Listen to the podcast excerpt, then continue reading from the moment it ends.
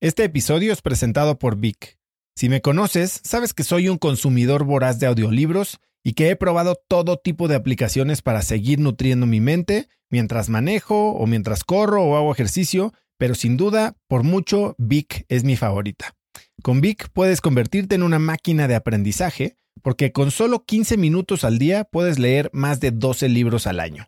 En Vic tienen más de 250 mil títulos y puedes escuchar resúmenes de bestsellers en menos de 15 minutos o libros completos, incluido mi libro Haz lo que importa, así como mis Vic originales como Cómo combatir el síndrome del impostor. Vic, por ser escucha de cracks, te regala 7 días de prueba y después contenido ilimitado por solo 167 pesos al mes en un pago anual de 1.999 pesos al suscribirte a Vic. Simplemente ve a cracks.la diagonal Vic. Vic se escribe B alta E E K.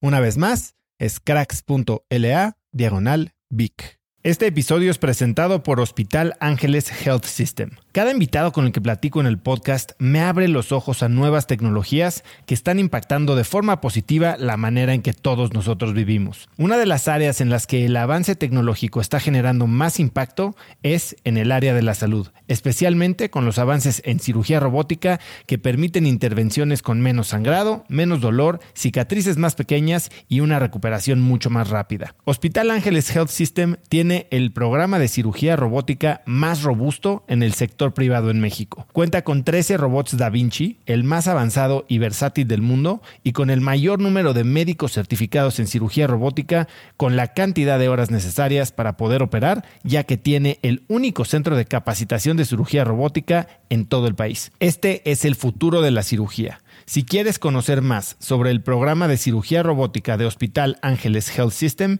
y ver el directorio de doctores, visita cracks.la diagonal ángeles. Una vez más, es cracks.la diagonal ángeles. Consulta a tu médico. Muchas veces la gran fortaleza, y también pasa con las personas, ¿eh? o nos pasa a nosotros como personas, la gran fortaleza en algún momento dado se puede convertir en la gran debilidad. Entonces, la gran fortaleza de ser ONG y pues tener los donativos y nos dio chance de arrancar, nos dio chance de llegar a 64 mil clientes, pero se convirtió en una camisa de fuerza. La gran fortaleza se convirtió en la gran debilidad. Entonces dijimos, esto tiene que evolucionar, hacer una software. Maravilloso, logramos, la hipótesis se cumplió, logramos apalancar el balance. sociedad financiera de objeto limitado, el mismo nombre lo dice, solamente podemos hacer crédito para capital de trabajo.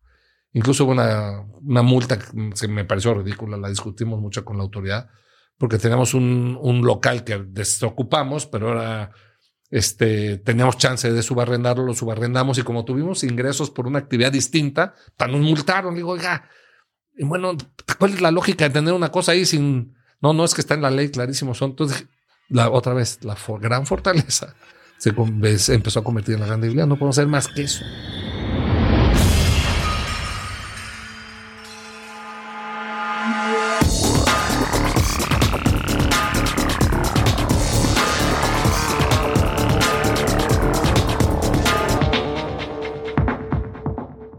Hola y bienvenidos a un nuevo episodio de Cracks Podcast. Yo soy Osotrava y entrevisto cada semana a las mentes más brillantes para dejarte algo único y práctico que puedas usar en tu vida diaria. Antes de empezar, no olvides que Cracks ya está disponible en video en YouTube, así que si quieres ver el video de las entrevistas con mis invitados y sus reacciones, puedes ir a youtube.com diagonal Cracks Podcast y suscribirte para enterarte de todos los nuevos episodios. Hoy tengo como invitado a Carlos Labarte. Carlos es fundador y copresidente del Consejo de Gentera y Compartamos Banco. En 2015 fue reconocido por Great Place to Work Institute y la revista Wobby como The Most Trusted CEO en México, el CEO más confiable. Es reconocido por la revista Líderes Mexicanos como uno de los 300 líderes más influyentes en México, igual que la revista Expansión lo considera uno de los 100 empresarios más importantes de México. Carlos es ingeniero industrial de la Universidad de Anáhuac y cuenta con estudios de alta dirección en el IPADE, ha cursado diversos programas en The Economics Institute de Boulder, en Colorado, Harvard Business School y Singularity University. Hoy, Carlos y yo hablamos de empresas con impacto social, de vivir desde el amor y no del miedo, y de cómo dirigir una empresa como co-CEO en pareja. Te dejo con esta increíble entrevista con Carlos Labarte. Bueno, pues Carlos, bienvenido a Cracks Podcast. Muchas gracias, muchas gracias, Oso. Carlos, me gustaría eh, empezar contigo describiéndome aquella vez que una clienta te quiso invitar unos tacos en su casa. pues mira, este, lo que pasa es que soy súper sensible yo de la panza a un grado tremendo, ¿no? Y la verdad es que los grupos al final del día tienen esa dinámica de festejo, porque digo, darles un crédito tiene mucho festejo. Entonces, normalmente cuando se les da el crédito, los grupos arman un, pachangón. Y la verdad es que yo vi, o sea, no puedo comer cualquier cosa, soy súper delicado, soy muy, este, pues muy especial. ¿Qué quieres que te diga? Soy lo que. Y desde que íbamos entrando, vi que había unas cosas así colgadas, ¿no? Que como, pues no sé qué eran. La verdad, no te dan ni qué. ¿Colgadas en dónde? Pues como en un tendedero, tal cual, como en un tendedero que digo, yo asumí y dije, hijo, esto es parte de lo que va a ser en la. Entonces, de lo primero que llegué y, en cuanto llegué y saludé a las señoras muy amablemente, dije, oigan, ando pésimo del estómago, perdónenme que no va a poder compartir con ustedes la comida de hoy, ¿no? Pero pues es que ando pésimo, ¿no? Este, porque ya veía cuál iba a ser el, el este, ahora sí que la comida y lo que no, yo no podía comer, o sea, no puedo, simplemente no puedo. Digo, sí puedo y por pasa una desgracia después de lo que. Entonces, pues fue mi manera, digo, siendo muy amable y siendo, digo, qué, por supuesto, ¿Qué era lo que estaba colgado? Pues mira, yo creo que era una especie como de tripas, tal cual, porque pues era una cosa, pues sí, las tripas. que yo por eso no, no, no, no como nada que no, pues que no se me antoje, porque soy muy malo. O sea, la verdad es que es una. Dice mi mamá que siempre fui delicado el estómago. Tuve un problema de una deshidratación de bebé, tal cual. Y este, qué curioso porque ya ni siquiera estaba en México, no me tocó con una madrina y pues acabé en el hospital deshidratado y pues tengo el estómago sensible. Entonces, pues sí tengo que cuidarlo. ¿Y cómo se ve tu alimentación? No, pues mira, ya la verdad es que eso, o sea, cuidando lo que como, este, y me puedo dar mis super gustos, tampoco es que sea un super problema en absoluto. De hecho, si me están oyendo alguno de mis amigos va a decir este mentiroso, traga de todo, ¿no? Este, y toma de todo, ¿no? Porque sí me gusta mucho comer, disfruto mucho la comida. Pero si algo que, que no me apetece o que me da asco, no lo puedo meter. Digo, lo hice una vez y el resultado fue fatídico. Hablando de comer y tomar bien, tú eres de los socios fundadores de Las Nubes. Así es. Yo llegué un poquito más tarde, no me considero los socios fundadores, pero sí llegué prácticamente a los primeros años de operación. ¿Cómo llegas a este proyecto y qué es lo que te llama tanto de la industria del vino? Yo fui a las nubes eh, ah, en una de las visitas. ¿Cómo te fue? Me encantó. Eh, había relativamente poca gente. Fue en pandemia. Entonces me dieron un tour de toda la vinícola. Ah, eh, me enseñaron obviamente el, el ¿cómo se dice? El reservoir, el, sí, el reservorio donde está el agua. Eh, padrísimo, padrísimo. Sí, está padrísimo. Pues mira, es una pasión en mi vida el vino. La verdad es que sí me, me encanta. Este, lo descubrí realmente por mi papá. Mi papá no, no era que fuera un fan, pero tomaba diario una copa de vino en la comida. No me acuerdo incluso, pues vinos muy sencillos, que los que había en México, este, que no seguro ni los conocerás tú, ¿no? Pero había un vino de mesa Los Reyes, que no sé ni qué era. Yo creo que era una mezcla ahí. Curiosamente, el Valle Guadalupe. Curiosamente, bueno, el Valle, pegadito al Valle Guadalupe, este, el donde está donde está Domecq, que ahorita se me fue el nombre de él. Considera, ya está considerado Valle de Guadalupe, la verdad.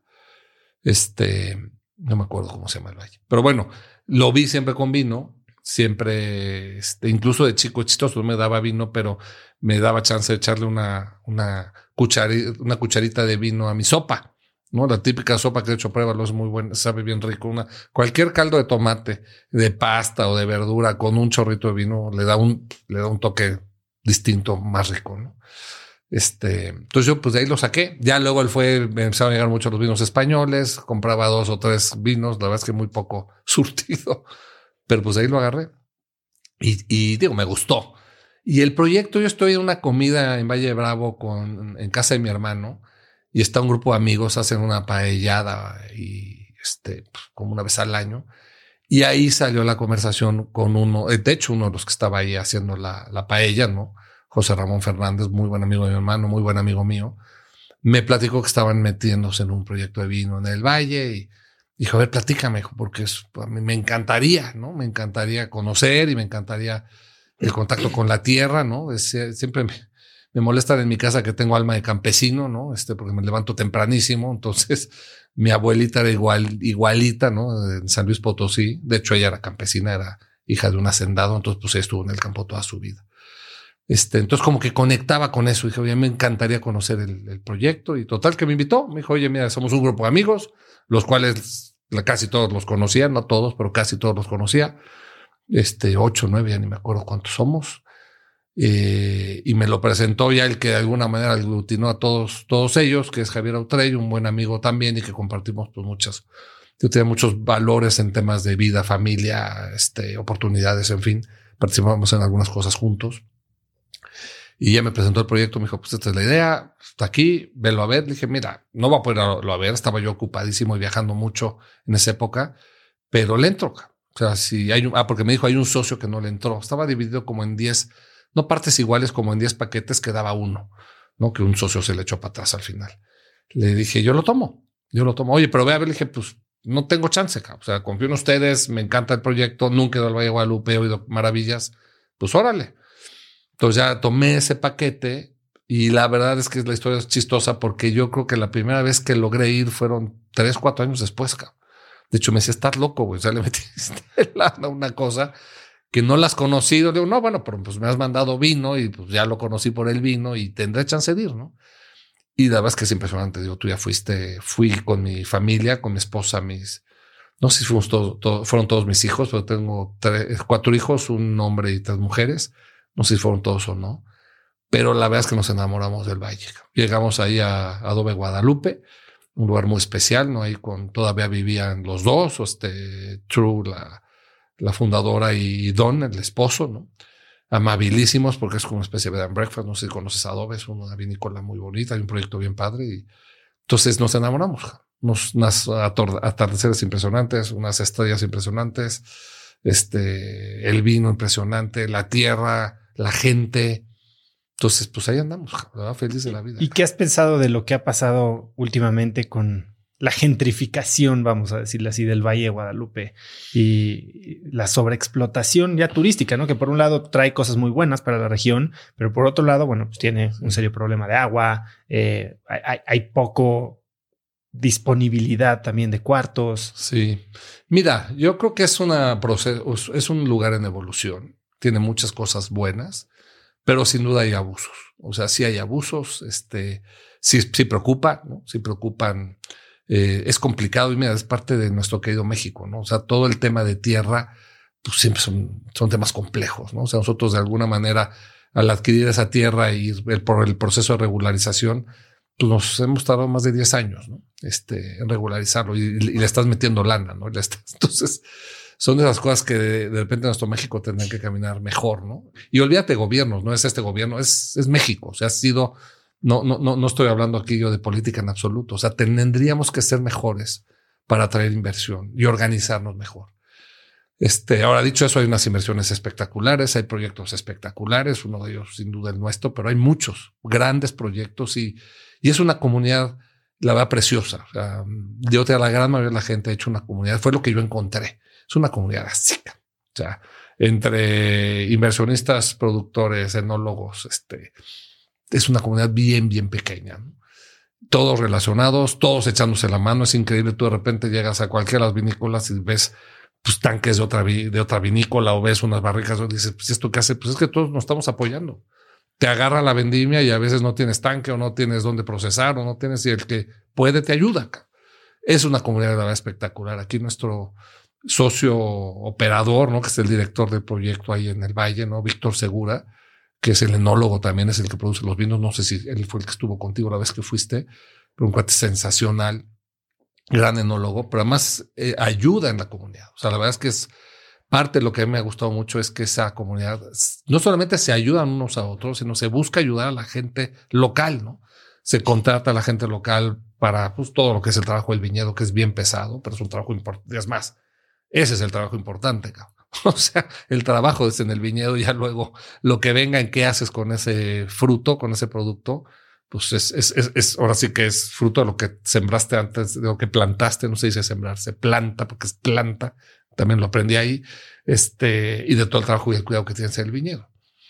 Ya después, por supuesto que el proceso hay que cuidarlo mucho, ¿no? Pero también tienes grandes enólogos, gente que tiene experiencia por todo el mundo, este, y que pues esa comunidad realmente a mí me, me, apasiona porque se ayuda y se apoya. Ahora, dicho eso, pues las partes feas es que si hay abuso, ¿no? Este, digo, los precios que suban de las tierras es normal, ¿no? Cuando tiene éxito, este, pero pues sí ha habido, yo tenía cierto abuso de las, de las, de, los usos de ese suelo. ¿no? Este es un lugar de vino, no, no es un lugar de cantinas, por ejemplo. yo tengo una, una pregunta. Esta película de Keanu Reeves, Un paseo por las nubes, ¿tiene algo que ver con su viñedo? No, no tiene absolutamente nada que ver. No sé si los que los socios que cuando le pusieron las nubes estaban en el terreno, lo que platicaron la historia, pues yo no estaba ahí fue que fueron en el terreno, el terreno ya lo ya fuiste tú, está en la orilla del valle, entonces estás en alto. Este, y había muchas nubes, lo que es curioso, pasa y pasa es curioso, pasa en los valles, pasa en Napa Valley, pasa cuando estás pegado cerca del mar, entran las nubes, exacto, y conforme va creciendo, pasando el día, pues se va disipando esa.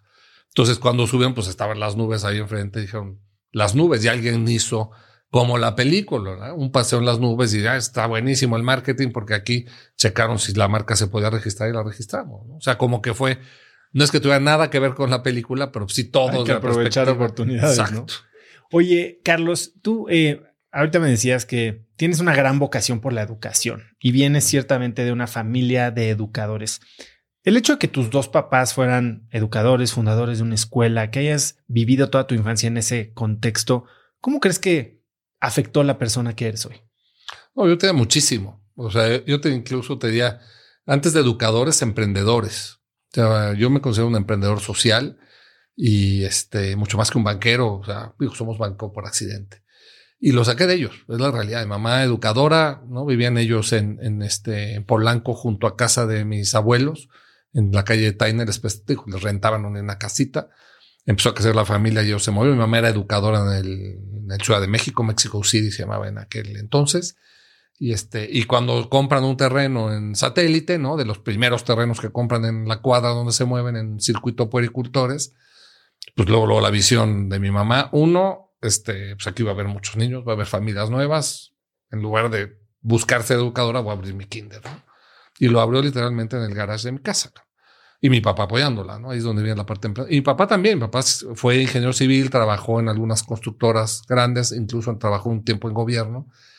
Y cuando se fueron, pues también dijo, pues voy a poner mi constructora, también va a haber mucha obra aquí. Pues. Entonces los dos emprendedores, este, yo siempre, fíjate, es una cosa bien padre cuando pensaba en las cosas que yo te quería decir. Yo siempre viví con una mamá trabajadora. O sea, para mí el concepto de los rollos, ¿no? De la equidad de género y tal yo la viví toda mi vida. Mis hermanas han trabajado toda su vida, mi mamá ha trabajado toda su vida. O sea, no, nunca para mí fue una cosa rara, ni, ni, vivía la, a, la, la señora en la casa. Claro, como niño y como soy el cuarto, con muchos años de diferencia, de hecho, yo molesto a mis, a mis papás que no, que nunca fui planeado, obviamente, ¿no? Mi hermana más cercana me lleva nueve años, imagínate. Y por supuesto que me dicen que, pues, pues sí, que no estaba planeado, fue un accidente.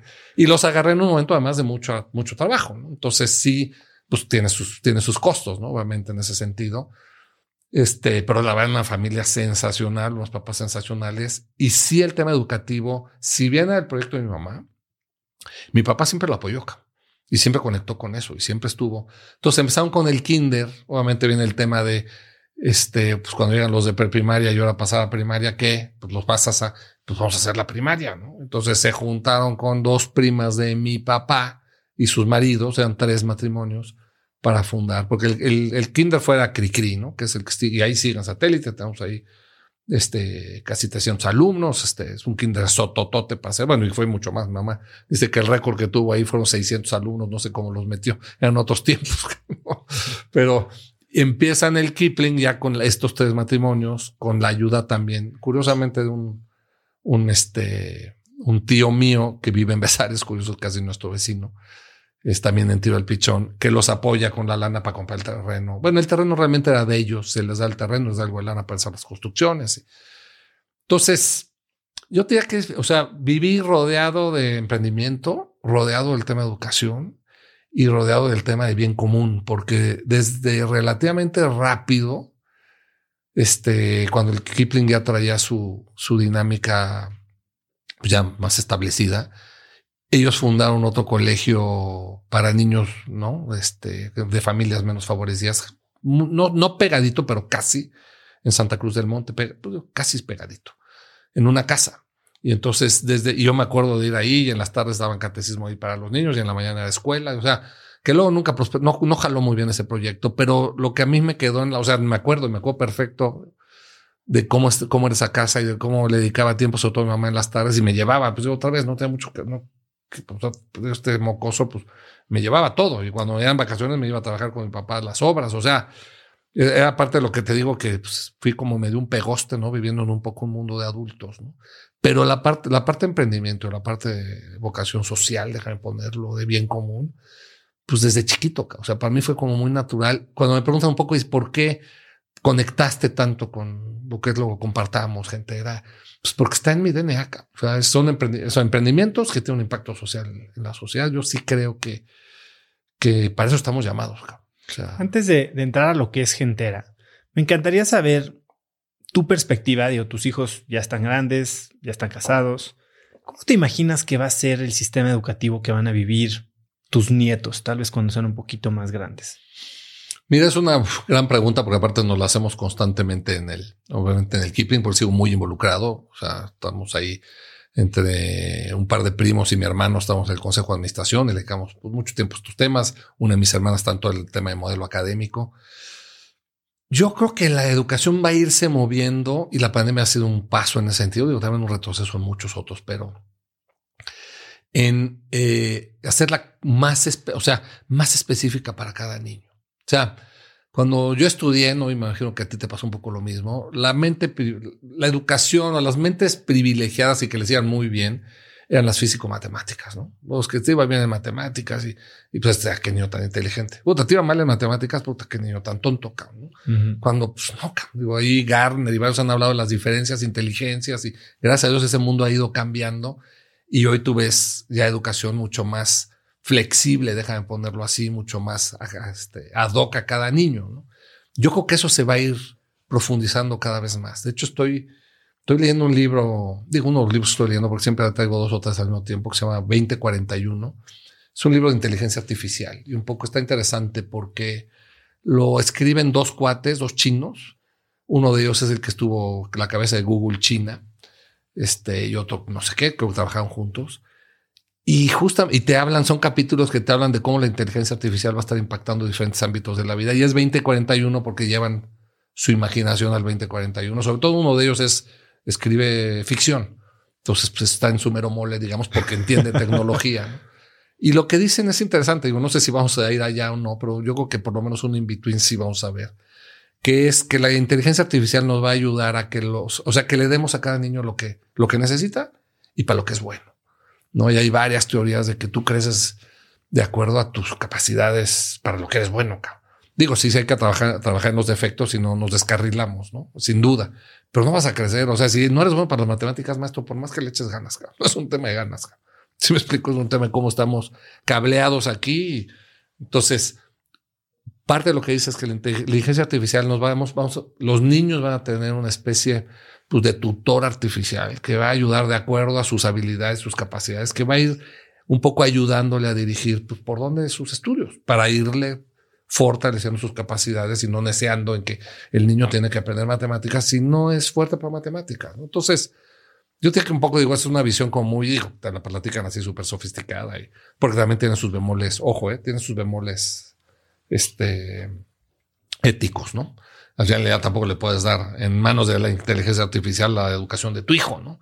O la escuela, ¿no? Entonces tienes que tener ahí un tema de los profesores se vuelven más mentores y tutores, este, porque pues el contenido ya está ahí, de hecho, accesible. Digo, es lo que es, tantos ejemplos que tenemos ahí. Este, digo, Khan Academy fue el que empezó con esto, ahí están los contenidos. Nada más es qué le das, en qué momento, cómo los digieres, ¿no? Entonces, yo me imagino algo así yo sí creo, te voy a decir una conclusión que yo saqué después de la pandemia, especialmente mientras más chicos los niños, este, más, que los niños, parte de la educación es socializar. Entonces, sí, la inteligencia artificial está padrísimo, pero no podemos nunca perder la parte de, ¿Cómo socializo? Lo aprendes a socializar en la familia y en la escuela. Pero además con familias cada vez más chicas, con menos hijos, pues más difícil socializar. O sea, la socialización sea con los papás o con un hermano nada más.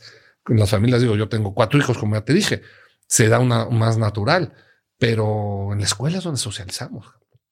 Ahorita en la pandemia fue lo que aprendimos. O sea, los grados más chicos desde kinder a los papás dicen, oye, yo lo que necesito es que esté en la escuela y digo, sí que lo entretengas y que aprenda, pero pues que esté con otros, ¿no? Si lo vas a dar en línea, y mucha gente canceló, dijo, yo este año olvídalo, o sea, nos vemos al otro, nos vemos al otro, digo, muchos de los colegios, la grandísima mayoría en los grados más chicos, sobre todo kinder, pues sufrimos mucho, ¿no? O sea, en el modelo, ¿no? Mientras más creciendo, ya te las carreras, los eso hay un, va a venir yo creo una disrupción fuertísima porque son, este, de hecho leí un libro sobre eso, este, porque es muy cara la educación y te hablaba, es un libro enfocado en la educación griega, muy cara la educación y cada vez más cuestionada, ¿no? De si realmente necesitas una educación tan, y, y luego, perdón, tercero, no solamente lo cara, endeudada, sobre todo en Estados Unidos. Las deudas que traen los chavos para pagar y se van a tardar no sé cuántos años, eh, it's worth it o no, ¿no? Entonces, en fin, yo creo que sí va a haber esa disrupción. Nosotros hemos tratado la verdad y creo que somos, lo hemos hecho. Nosotros nos fue muy bien la pandemia, la verdad, aquí entramos en el Kipling, porque ya veníamos trabajando con las herramientas tipo Google Classroom y este, que son digitales y que ya incluso nuestros maestros, aunque sí fortalecimos esa capacitación, porque también es lo mismo estar en la clase que estar en tu casa y darla desde ahí.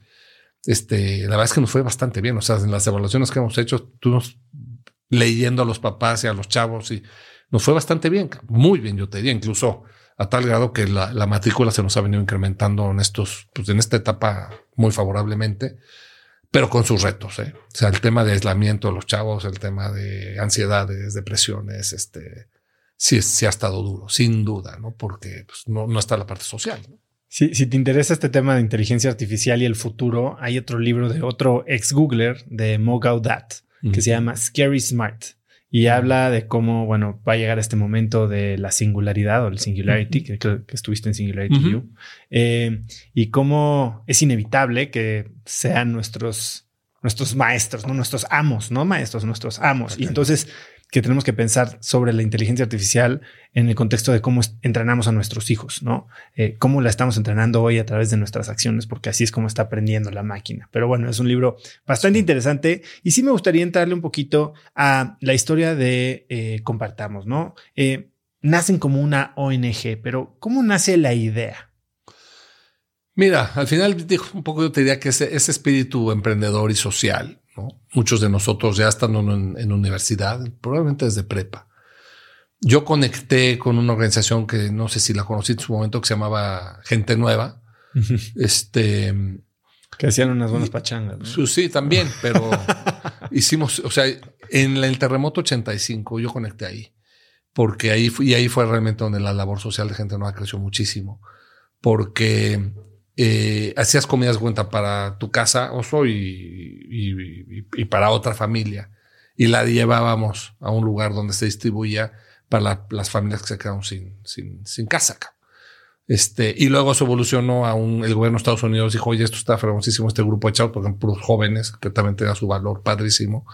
Este, metió en un programa, tengo un programa que se llama el 416, donde excedentes de alimentos de Estados Unidos los metían a países en aquel entonces en desarrollo, hace muchos años, ya después de firmando NAFTA y eso, olvídate, pero bueno, antes de eso, este, y entonces nos metían alimentos a México y nosotros los empezamos a distribuir. Así empezó Compartamos Realmente, como un programa de alimentos.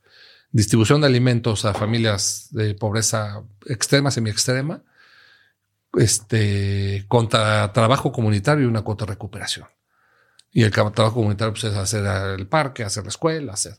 Y así nace. Así nace un poco, yo te diría, la labor social dentro de gente nueva, que pues, hace un spin-off ahí a, compartamos, ¿no? Y así empieza, por eso empieza como ONG, para recibir los donativos de Estados Unidos, empezamos a meter, convertirlos en despensas y, y tener una fuerza de promotores sociales que distribuyen los alimentos contra ese trabajo social. Este, y de ahí brinca, o sea, hay muchos de nosotros estuvimos de voluntario, yo estuve voluntario muchos años, de hecho en, prepa, en carrera y, Y algunos de nosotros empezamos a ver que esto, o sea, que no íbamos a hacer una diferencia relevante si no le dedicamos full time. ¿No? El primero que dedicó, de hecho, hacia eso fue Chovilanderos, que pues también es una personalidad, no sé qué tanto. También vive en Besares, dicho de paso. Estamos ahí ya muchos Está buena la cuadra. Sí. este, digo, Chovito, obviamente todo el mundo lo conoce por el Teletón, pero pues Chovito tiene una trayectoria de muchísimos años, gran amigo, y estuvimos juntos en estos. Y él fue el primero que dijo, oigan, yo le voy a meter aquí a los temas de los congresos quedan más congresos de contenido que pachangas. Ya los últimos tomaron un poco más ese. De hecho, por eso se dejaron de hacer un poco también. Ahora, te voy a decir, los contenidos y lo que pasaba en contenido en esos congresos era impresionante. En 88 fue el primero que me tocó como participar como voluntario. Fue impresionante. O sea, lo a ser para 3.000 jóvenes, acabábamos vendiendo 6.000 boletos este, en Guadalajara. Impresionante. No logramos tener a Madre Teresa, pero es con la inspiradora nuestra cañón este, porque se le complicó ahí la agenda, pero sí vino Víctor Frankl, estuvo, o sea, gente bien impresionante, ¿no? Este, hablan unos mexicanos, no te acuerdas de Miguel Ángel Cornejo, él cerró la conferencia y motivó mucho a los chavos, ¿no? tenía su forma de ser, también muy cuente, buen, buen amigo. Este, y pues impresionante, es impresionante mover a esa masa de jóvenes buscando los valores. Sí, en la noche hacíamos conciertos y hacíamos fiestas, pues, éramos jóvenes. Este, yo te diría que fuera un, impacto muy importante. Y Chovy decidió meterse eso. Dijo, ya, vamos a hacer esto, vamos a hacerlo profesionalmente. Y ahí le empezó con el tema, digamos, de cultura. Dijo, años después, Fundación México Unido, Lazos, Fundación Teletón, y pues todos conocemos lo que este hombre tan impresionante ha hecho con el, pues, el sistema, ¿no? Este, para personas con, con, niños con discapacidad, pues más grande del mundo, literal, ¿no? Nadie en, ninguna parte del mundo existe una cosa como esto. Y sé que ha sido criticado y cuestionado. Es una maravilla de obra. El que no lo crea que vaya a verlo y lo viva, ¿no? Es impresionante. Pero bueno, él tomó esa decisión y algunos de nosotros venimos detrás de él y decimos, oye, pues, pues, órale. Entonces a mí, José Ignacio, que es el, uno de los fundadores también de Gente Nueva, me dice, oye, ¿por qué no te vienes a llevar los programas sociales? Yo, bueno, es una discusión interesante anterior, porque yo estaba de voluntario clavadísimo con estos temas. Este, siempre me gustó ser emprendedor. ¿eh? O sea, y me acuerdo de chiquitito le dije a mi papá, oye, quiero más lana, ¿no? Me daban mi domingo. Oye, no quiero más lana. Digo, pues trabaja. ¿De qué puedo trabajar? Ah, yo ponte, lávate los coches y chécales el aceite y las llantas y pues me daba una lanita de pelos, ¿no? Me encantaba ir a Estados Unidos, cuando íbamos a Estados Unidos traernos dulces, ¿no? Aquí no había, digo, ya los chavos hoy no lo entienden, pero no había. Entonces, pues mi negocio era comprar dulces y, vendía dulces. Luego, pues me ganaba otra lanita. Entonces, en fin, siempre tuve esa, este, eh, esa inquietud, ¿no? Luego estuve corriendo arte un tiempo, digo, con un amigo de mi hermano, este, artista, de hecho, hace arte sacro, ¿no? Este, eh, padrísimo.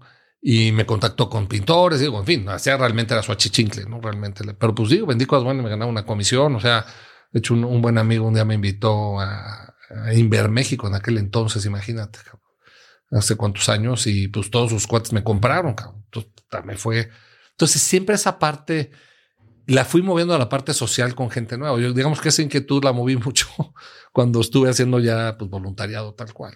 Este, y cuando acabo la carrera, yo estoy en ingeniería industrial en la NAWAC, eh, mi papá me dice, oye, yo nada más te voy a pedir una cosa, porque ya te veo tan metísimo en los congresos. Y, este, necesito que trabajes en una empresa normal. ¿no? Normal. palabras, sí. Y, dijo, yo entendí perfecto a qué se refiere con una empresa normal, o sea, no tus sueños guajiros, ¿no? Dije, está bien, para nada más dame un spam de, un spam de tiempo para que, porque pues digo, esto a mí me gusta mucho, igual y tomo una decisión de moverme y necesito tu apoyo, y no vamos a andar peleando con este tema. Dijo, no, por menos un año, por menos en un año trabajo en una empresa normal, te va a hacer muchísimo bien. Y la verdad que dije, pues, tiene toda la razón, está muy bien, ¿no? Entonces entré yo a Sonrix, ¿no? La parte de dulces de sabritas, ¿no? Eh, pues este cuate que te dije, Miguel Ángel Cornejo, me presentó a Salvador Alba, que era el, fue el que hizo, de alguna manera, él hizo equipo Sonrix, una parte de dulce de sabritas. ¿Esto en qué año fue? Híjole, esto habrá sido como 90, 91, por ahí. Este, la verdad es que hice una razón con Salvador padrísima. Obviamente no dependía de él. O sea, yo dependía de un chavo que era el gerente de marca. Y yo entré a marketing ahí como pues, asistente, no sé bien ni qué hacía este, mi puesto me encantaba. La verdad es que como aprendí mucho en marketing, este, siempre me gustó mucho trabajar mucho y era padre porque estaba, La oficina de mi jefe estaba pergadita a la de Salvador y pues la verdad es que chameamos hasta relativamente tarde. Y al salir siempre estaba Salvador, entonces siempre yo pasaba a despedirme, que por él entré. Dice, a ver, siéntate aquí, siéntate un rato, ¿no? Y la verdad es que ahí, ahí te voy a decir, ahí aprendí muchísimo el valor de la mentoría. A mí alguna vez Salvador, luego, no sé qué tanto conoce a Salvador, luego se fue a Gamesa, una mente brillante, y estuvo el presidente ejecutivo del TEC con el Diablo Fernández en la etapa, digamos, esta nueva etapa del TEC, ya no está ahorita en ese rol, pero es un rol, es una mente brillante, es un cuate impresionante y le aprendí. Y también la, yo decía, qué bueno este cuate que está con el chavito nuevo aquí dedicándole tiempo, ¿no? O sea, es que hay mucho valor, hay mucho que aportar. O y parte de lo que yo dedico a mi tiempo, me gusta dedicarle a mi tiempo, es este, poder compartir mi experiencia con alguien. Yo pasé por muchas historias, cara. te puedo ayudar en por Yo así viví esto, ¿no? ¿no? te voy a decir qué hacer, eso no es un, eso no es un mentor, pero pues yo viví esto, ¿no? Y, la verdad es que es una experiencia y me encanta, ¿eh? Con emprendedores, especialmente con emprendedores sociales, lo disfruto mucho y no soy un coach formal ni tengo una formación formal, lo hago de, lo hago así por, por gusto, ¿no? Pues ya me desvié del tema cañón. No, nada más era cómo, cómo surge la idea entonces ya de ah. compartamos, porque. Puta, qué larga respuesta me Pero así nos gustan aquí en Cracks. me, me, interesa mucho entender cómo descubrieron este modelo de préstamos grupales para mujeres emprendedoras y sobre todo la importancia que sigue siendo una parte fundamental del negocio. Y aquí tuvimos a Alan Cherem, que es buen amigo eh, en un negocio muy similar de la cohesión social. Mira, al final, nosotros del programa Alimentos, el brinco es muy fácil, porque el programa Alimentos, la misma eh, que la, Agencia Internacional de Desarrollo, USAID, ¿no? de los americanos, dijeron, oigan, está este tema de los, en aquel entonces era microcrédito, así se llamaban. Este, les damos la lana para que los capaciten. ¿no? Yo todavía no entraba profesionalmente, estaba de voluntario incluso en otras cosas, pero bueno, la historia es así. Entonces, el cuate que estaba, ¿no? Pedro Cerrilla, también un buen amigo de primera, se fue a capacitar y con un equipo en una metodología que, desarrollaron un, par, un matrimonio, de hecho, americano, John Hatch y la esposa, que se llama Finca. La institución, de hecho, todavía existe. México creo que ya vendieron su cartera, pero existió. Y ellos desarrollaron, en base a las experiencias de Asia, esto viene de Asia, principalmente el Grameen Bank fue el que empezó y BRAC también en Bangladesh, este, donde decían, oye, a ver, ¿cuál es el tema? De la, sí, sí es la cuestión, pero a ver, la esencia, tú cuando das crédito necesitas información para medir el riesgo. ¿sí? Cuando das un crédito tan chiquito, te sale mucho más caro adquirir esa información y aparte de información que, ¿qué información dura tienes? No tienes nada de información dura. Este, para procesar y, y, analizar el riesgo para poderle dar un crédito a una persona, como lo hace cualquier tarjeta de crédito, un crédito hipotecario, un crédito de un automóvil. Eso aquí no funciona. Los economics no dan porque tienes muy poca información o no tienes información y sería carísimo tenerla. Entonces, ¿qué, ¿qué sustituyó eso? Pues la dinámica social que existe en las comunidades. Es decir, oye, ellos se conocen. Déjame ponerlo así. Aquí no hay un, el comité de crédito no está en el banco, está ahí en el campo, está ahí en la calle, porque la información está ahí. Ellos toman la decisión. Entonces, ¿de qué se trata? De que tu promotor sea una buena persona para que llegue, busque gente buena, no esté conectado con gente buena y les promueva y les explique cómo funciona la garantía solidaria. La garantía solidaria es clave, porque lo que estás haciendo, sí, la cohesión social, sí, pero es la información que tú no tienes, by the way, a lo mejor no la vas a tener nunca, pero que, que, que ellas sí tienen. Ellas saben perfecto. Ella, oye, le di unos zapatos hace cinco años y no me los ha pagado. O hace cinco días, o hace o no cumple sus, o tiene un problema de adicción, lo que sea, todo se sabe en las comunidades. Entonces, realmente lo que haces es que tú, entre comillas, comité de crédito, pues son ellas, porque la información está. Es una razón muy práctica. ¿Sí me explico? Sí, el concepto básico es, me quiero meter esta deuda contigo cuando sé que tal vez tú no vas a pagar y entonces yo voy a estar enganchado con tu deuda. Ese es el y esa es la labor del promotor. Oiga, si doña Chonita no paga y ese las demás van a pagar por ella. Porque si no, el servicio se, no sigue, me explico, porque no son sujetas de crédito. Entonces, en la actividad, nuestro cliente es muy sencillo, tienes que explicar las cosas muy sencillas, muy claras y muy directas, porque es increíblemente trabajador, increíblemente tenaz, increíblemente este, también, o sea, si tiene confianza en ti, fiel a la palabra que está buscando. Es súper leal. Cuando tú le quedes bien, digo, como en todos, pero en este segmento especialmente, que la mayoría de nuestros clientes cuando empezamos, no, no, prácticamente todos, nunca han tenido una experiencia de crédito formal, sí los prestamistas, sí los agiotistas, pero nunca una institución, este, está confiando en ti. O sea, la marca, tú ves un poco el valor de la marca, compartamos, el reconocimiento de marca, digo, estos análisis que hace Interbrand y demás, es impresionante, es impresionante, o sea, los Net Promoter Scores que sacamos. ¿Y por qué? Porque confiaste en ellos. Oye, a ver, la palabra crédito en latín es credere, que es creer. Es más, tú dices, doy crédito o no doy. Es, yo creo. No doy crédito. Exacto. Creo en ti, creo en tu familia, creo en tus proyectos, creo en lo que me estás diciendo, creo. O sea, es nuestra esencia. Siempre hemos hablado, y yo te diré que es un poco la inspiración, lo comenté hace rato de, de Madre Teresa, es la persona. Todo lo hacemos por y para la persona. O sea, que aprendimos, digo, ya me veía mucho más atrás de por qué, cuando, por qué nace gente nueva y demás en su momento. Pero es porque María Teresa les dice, no hay todo tipo de organizaciones en el mundo y no hay organizaciones que defiendan los valores en la juventud. Esa fue su inquietud, de ahí nace todo esto. Y por eso la vemos, pues, como nuestra inspiración, la verdad, en mucho sentido. ¿no? Pero lo que yo en la práctica es ver a cada persona como lo que es. O sea, es que tiene un valor infinito, ¿no? O sea, Dios nos hizo a su imagen y semejanza, cabrón. No hizo al sol, ni las estrellas, ni a los océanos a su imagen y semejanza. Nos hizo a nosotros. A su... Entonces, una sola persona vale más que toda la creación entera. O sea, los que en ese sentido tenemos eso. Entonces, si tú tratas a la, tratas a la persona como persona, la persona responde, sea colaborador o sea cliente. Y logras unos niveles de satisfacción y de, y de lealtad, la verdad, verdaderamente impresionantes. Ahora, ¿en qué momento encuentras esta, digamos, la, la frontera de la escalabilidad al ser uno, una ONG, ¿no? Porque hay, hay, gente que sigue creyendo que la rentabilidad está peleada con la beneficencia, el impacto, como le quieras decir. Y, y, surge lo que en este momento comentabas, ¿no? Las empresas de impacto socialmente responsables. ¿Cómo viven ese cambio? Mira, nosotros nacimos como ONG. ¿Qué nos dimos cuenta rápido? Que el mercado era inmenso, que había una necesidad inmensa que no nos alcanzaba la lana. Habíamos este, conseguido ya sobre casi 6 millones de dólares de donativo, de donativos. Gente, el BID fue clave en nuestra historia. Ya dije USAID.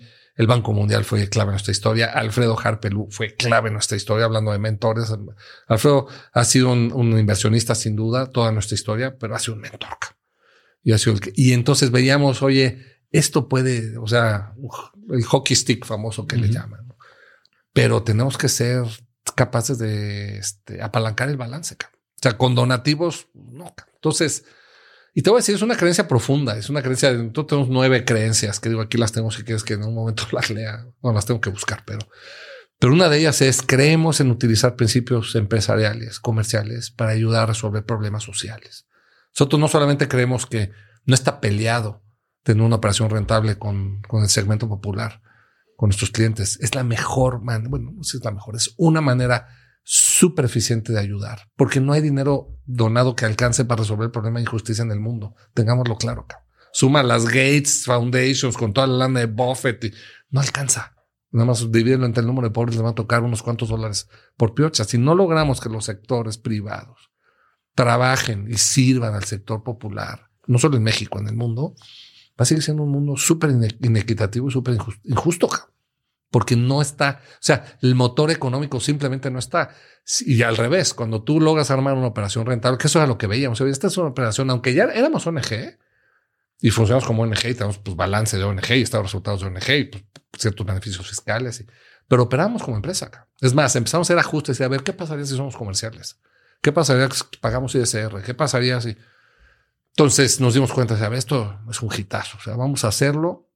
Alfredo insistió mucho, ha sido como mental de banquero. Esta es una actividad pues que raya, ¿no? En lo ilegal haciéndola en una ONG, ¿no? No estábamos intermediando en estricto sentido porque era dinero donado, pero sí estábamos prestando dinero y cobrando este interés por ese dinero. Entonces, este, empezó el sueño si vamos a evolucionar algo donde podamos apalancar el balance. La gran mayoría, la hipótesis era, si podemos apalancar el balance, vamos a crecer como locos. Entonces, 10 años como ONG, 64 mil clientes, sobre 6 millones, casi 6 millones de donativos de la ONG. Lo siguiente, nos convertimos a Sofol, hicimos una sociedad financiera de objeto limitado, que no existe ese, pero donde podías apalancarte, está regulado por la Comisión Nacional Bancaria y donde podías ya tomar créditos o de bancos o emitir deuda. En la bolsa. Hicimos las dos, digo, al principio nadie te conocía, no podías emitir este papel, pero sí lo que hicimos fue tomar créditos. Y en solo cinco años de historia multiplicamos la base de clientes por 10. Llegamos a casi 650 mil clientes y por líneas de crédito ya arriba de los 100 millones de dólares. Entonces, la hipótesis se cumplió. Y fíjate, uno de los grandes aprendizajes en nuestra historia, y me gusta mucho repetirlo, es muchas veces la gran fortaleza, y también pasa con las personas, ¿eh? o nos pasa a nosotros como personas, la gran fortaleza en algún momento dado se puede convertir en la gran debilidad.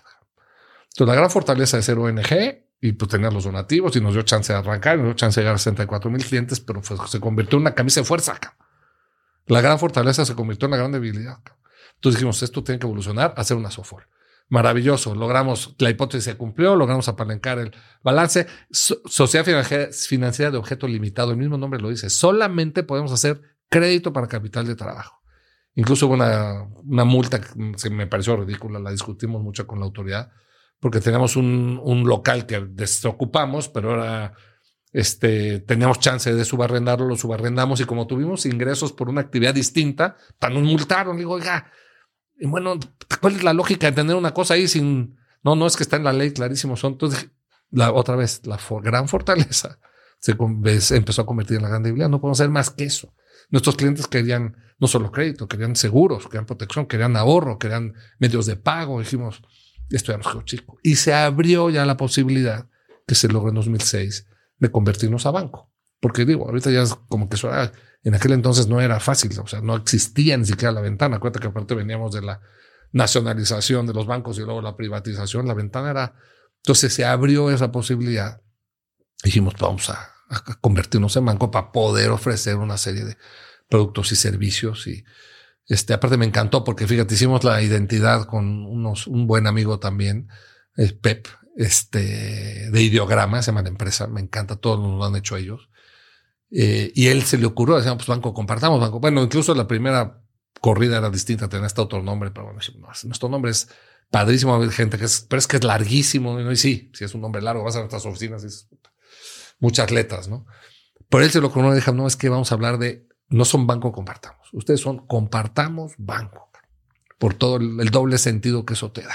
Incluso nos hizo la identidad que me imagino que la conoces, que son los peces, un banco de peces también. O sea, todo el concepto, somos un banco distinto en todos los colores magenta, los colores, o sea, nos puso toda la colorimetría de los bancos en México, porque decíamos, somos banco por accidente, maestro. O sea, no, no nacimos para ser banco, nacimos para servir, servir a los clientes, llevar oportunidades. Y, este, entonces vamos a diferenciarnos dramáticamente, y pues es un poco porque aparte hay un porcentaje de nuestros clientes cada vez menor, pero pues no sabe leer y escribir. Entonces era importante tener los peces para decir, ah, pues ese es mi banco, ¿no? O sea, yo conozco el de los pececitos, es el mío. Entonces, en fin, esa es la evolución a banco, este, donde empezamos a aprender. Hemos, yo te diría, de las cosas que más me, apasionan, me apasionan, por supuesto, la parte de crédito, pero hoy es la parte del, de seguros. Hoy, llevamos muchos años con seguros. Es más, la gran motivación para construir la, el banco fue primero seguros, no tenemos nada de ahorro y la construir ahorro era un tema muchísimo más complejo. Pero seguro sea bastante más sencillo. Y para mí es esencial. O sea, mientras tú menos cosas tienes, lo poco que tienes, o tu propia vida o tu salud, pues hay que asegurarla. Si, me explico, pues el hombre más rico del mundo, pues, pues, si no se asegura, dijo, sus activos sí, pero pues, no pasa nada. O sea, tiene la lana para pagar el hospital, lo que le haga falta. Entonces empezamos a meter a seguros y yo te diría que esta es la, de las cosas a mí que me encantan porque los focus groups que hicimos me dan muchísima gracia porque con nuestros clientes les explicamos lo que es el seguro de vida, no? Porque no pensar en otras cosas al principio es una locura. Es lo más fácil. Claramente no es lo que más necesitan ellas, pero es protegerlas. Vimos un estudio que hizo Mike McCord del Microinsurance Center con la Gates Foundation, donde te hablaba, estaba en América Latina y en Asia, pero como las familias, no, este, sobre todo cuando muere uno de los miembros que es el principal generador de ingresos, como muchas de esas familias bajan otra vez por debajo del nivel de la pobreza. ¿no? Este, ya ves que hay un threshold ahí que digo, lo van moviendo, depende de que, eh, no me acuerdo qué, está, qué, qué, número agarraron ellos, pero estuvo muy, o sea, hablando del impacto justamente de los seguros. O sea, tú le das un piso, digamos, ese. Pero ¿qué pasa? Se muere uno de nuestros clientes, que by the way, por el volumen que tenemos, se nos mueren todos los días. Y si es la principal que genera ingresos, no solamente deja de generarse ese ingreso, sino que además la familia tiene que pagar el funeral, que aparte depende del pueblo y de la zona, pero luego, digo, son... Es más fiesta que... Sí, y, y, a costo de la familia. Digo, van y ayudan, lo que tú quieras, pero ¿y qué pasa a esa familia económicamente? Se ve afectada, se pueden tardar. El estudio hablaba de entre 12 a 18 meses para volver a levantar y dependiendo del caso, hay casos todavía más, más dramáticos. Entonces, esa historia nos obsesionó como institución. Dijimos, esto, esto aquí hay un valor de protección para nuestros clientes impresionante y sacamos esa operación de seguros y hoy tenemos, digo, prácticamente 10 millones de seguros activos, ya no solamente de vida, ¿no? Que fue la base. Ah, porque aparte estuvo fregón, te está hablando de los, de los focus groups. Nos decía una señora cuando se lo explicamos. Oiga, pero, pero eso no es un seguro de vida. Ese es un seguro de muerte. sí, tiene toda la razón. Yo tengo, tengo una pregunta porque se, dejan de ser ONG que por hasta por psicología pues es una, una organización de apoyo, ¿no? Eh, y se vuelven una empresa que busca la rentabilidad en una industria en la que pues se presta mucho para abusos, ¿no? O sea, sin duda. Pues eh, el agiotismo, los créditos al consumo, incluso en la base de la pirámide, son estúpidamente caros. ¿Cómo mantienen eso en check a lo largo del tiempo? Es una súper pregunta. Mira, nosotros justo pues, este, reflexionando la pregunta que haces, si cómo logramos que siendo empresa no perdamos nuestra esencia social. Y entonces definimos, digo, definimos varias cosas, definimos nuestros valores, ahí pusimos a la persona en el centro, pero definimos y que eso sigue vigente, ¿no? Nosotros buscamos generar tres tipos de valor y eso está el día de hoy, yo te diría más fuerte que nunca, ¿no? O sea, con una obsesión ahorita te, te digo por qué. Valor social, que para eso nacimos, ¿no? de oportunidades de desarrollo donde no había, ¿no? Valor humano, que al final nosotros creemos que todo es gente en la vida. Todo es gente en la vida, lo que hablamos de la persona al centro. Entonces tenemos que nuestro actuar por, tiene que generar valor humano. Si damos el crédito a una persona para que se vuelva loco, sea más rico y se vuelva un patán, no sirve de nada. Entonces, todo lo que hay detrás de valor humano es ayudarles a, por supuesto, a su negocio, pero a construir incluso una mejor, una mejor persona. Queremos un mejor México no nos hagamos güeyes, estamos mejores mexicanos. Sí, sí, el PIB, sí, sí, sí, no estoy diciendo que eso, eso ayuda, pero queremos un mejor país, empecemos por las mejores personas. Y tercero, valor económico. Entonces, balancear esas tres cosas, integrar y, parte de una, otra de nuestras creencias, que ya te dije una, otra es, creemos en la generación de valor social, económico y humano, que son tres valores que se refuerzan, que sin duda siempre hay desbalances que hay que cuidar, ¿no? Este, pero que buscamos generar y necesitas métricas de las tres, ¿no? Entonces, como el económico, pues es muy fácil, ¿no? Sacas ROI o el retorno sobre la inversión o el valor de la acción o lo que tú quieras. Los otros son más difíciles, ¿no? Entonces ahí metimos cosas como satisfacción del cliente, por ejemplo, somos obsesivos con que el cliente esté satisfecho con lo que hacemos, ¿no? El colaborador, ¿no? Digo, todos estos, estos benchmarks de Great Place to Work y demás que, digo, como diría un autor gringo, ¿no? Vanity metrics, si no las manejas bien, este, son benchmarks, que estamos haciendo las cosas bien y que tus colaboradores, el tema de rotación, por ejemplo, es importantísimo. Es un, es un segmento que rota mucho, ¿no? Las peores prácticas pues andas arriba de 100%, 120%, 150%, es una locura. Nosotros hemos logrado ese número, dijo, para el, año pasado, de hecho, fue los mejores, abajo de 20, ¿no? Estamos en 16, 17 por ahí. O sea, y eso te habla que la gente pues, está contenta aquí, por supuesto, cero prácticas inadecuadas de que si el outsourcing, no, porque ahorita cambió la ley desde toda la vida. O sea, la gente la contratas y la contratas bien y tiene su salario y tiene su incentivo, que es una parte muy importante, sobre todo en la parte de, de, ventas, ¿no? Este, entonces todo el concepto de cuidar a la persona es de a de veras. Entonces, nos, nos, nos metimos mucho con ese tema de los tres valores nos también nos metimos yo te mucho en el tema ético, justo por lo que dices de los abusos. Este, mira, nos pasó, te voy a platicar esta anécdota, es chistosísima. De nuestros primeros promotores en Oaxaca, este, te estoy hablando, pues sí, 93 por ahí. Eh, uno de, o sea, llega el promotor, llega con recursos, da créditos, no manches, güey, se vuelve rey, ¿no?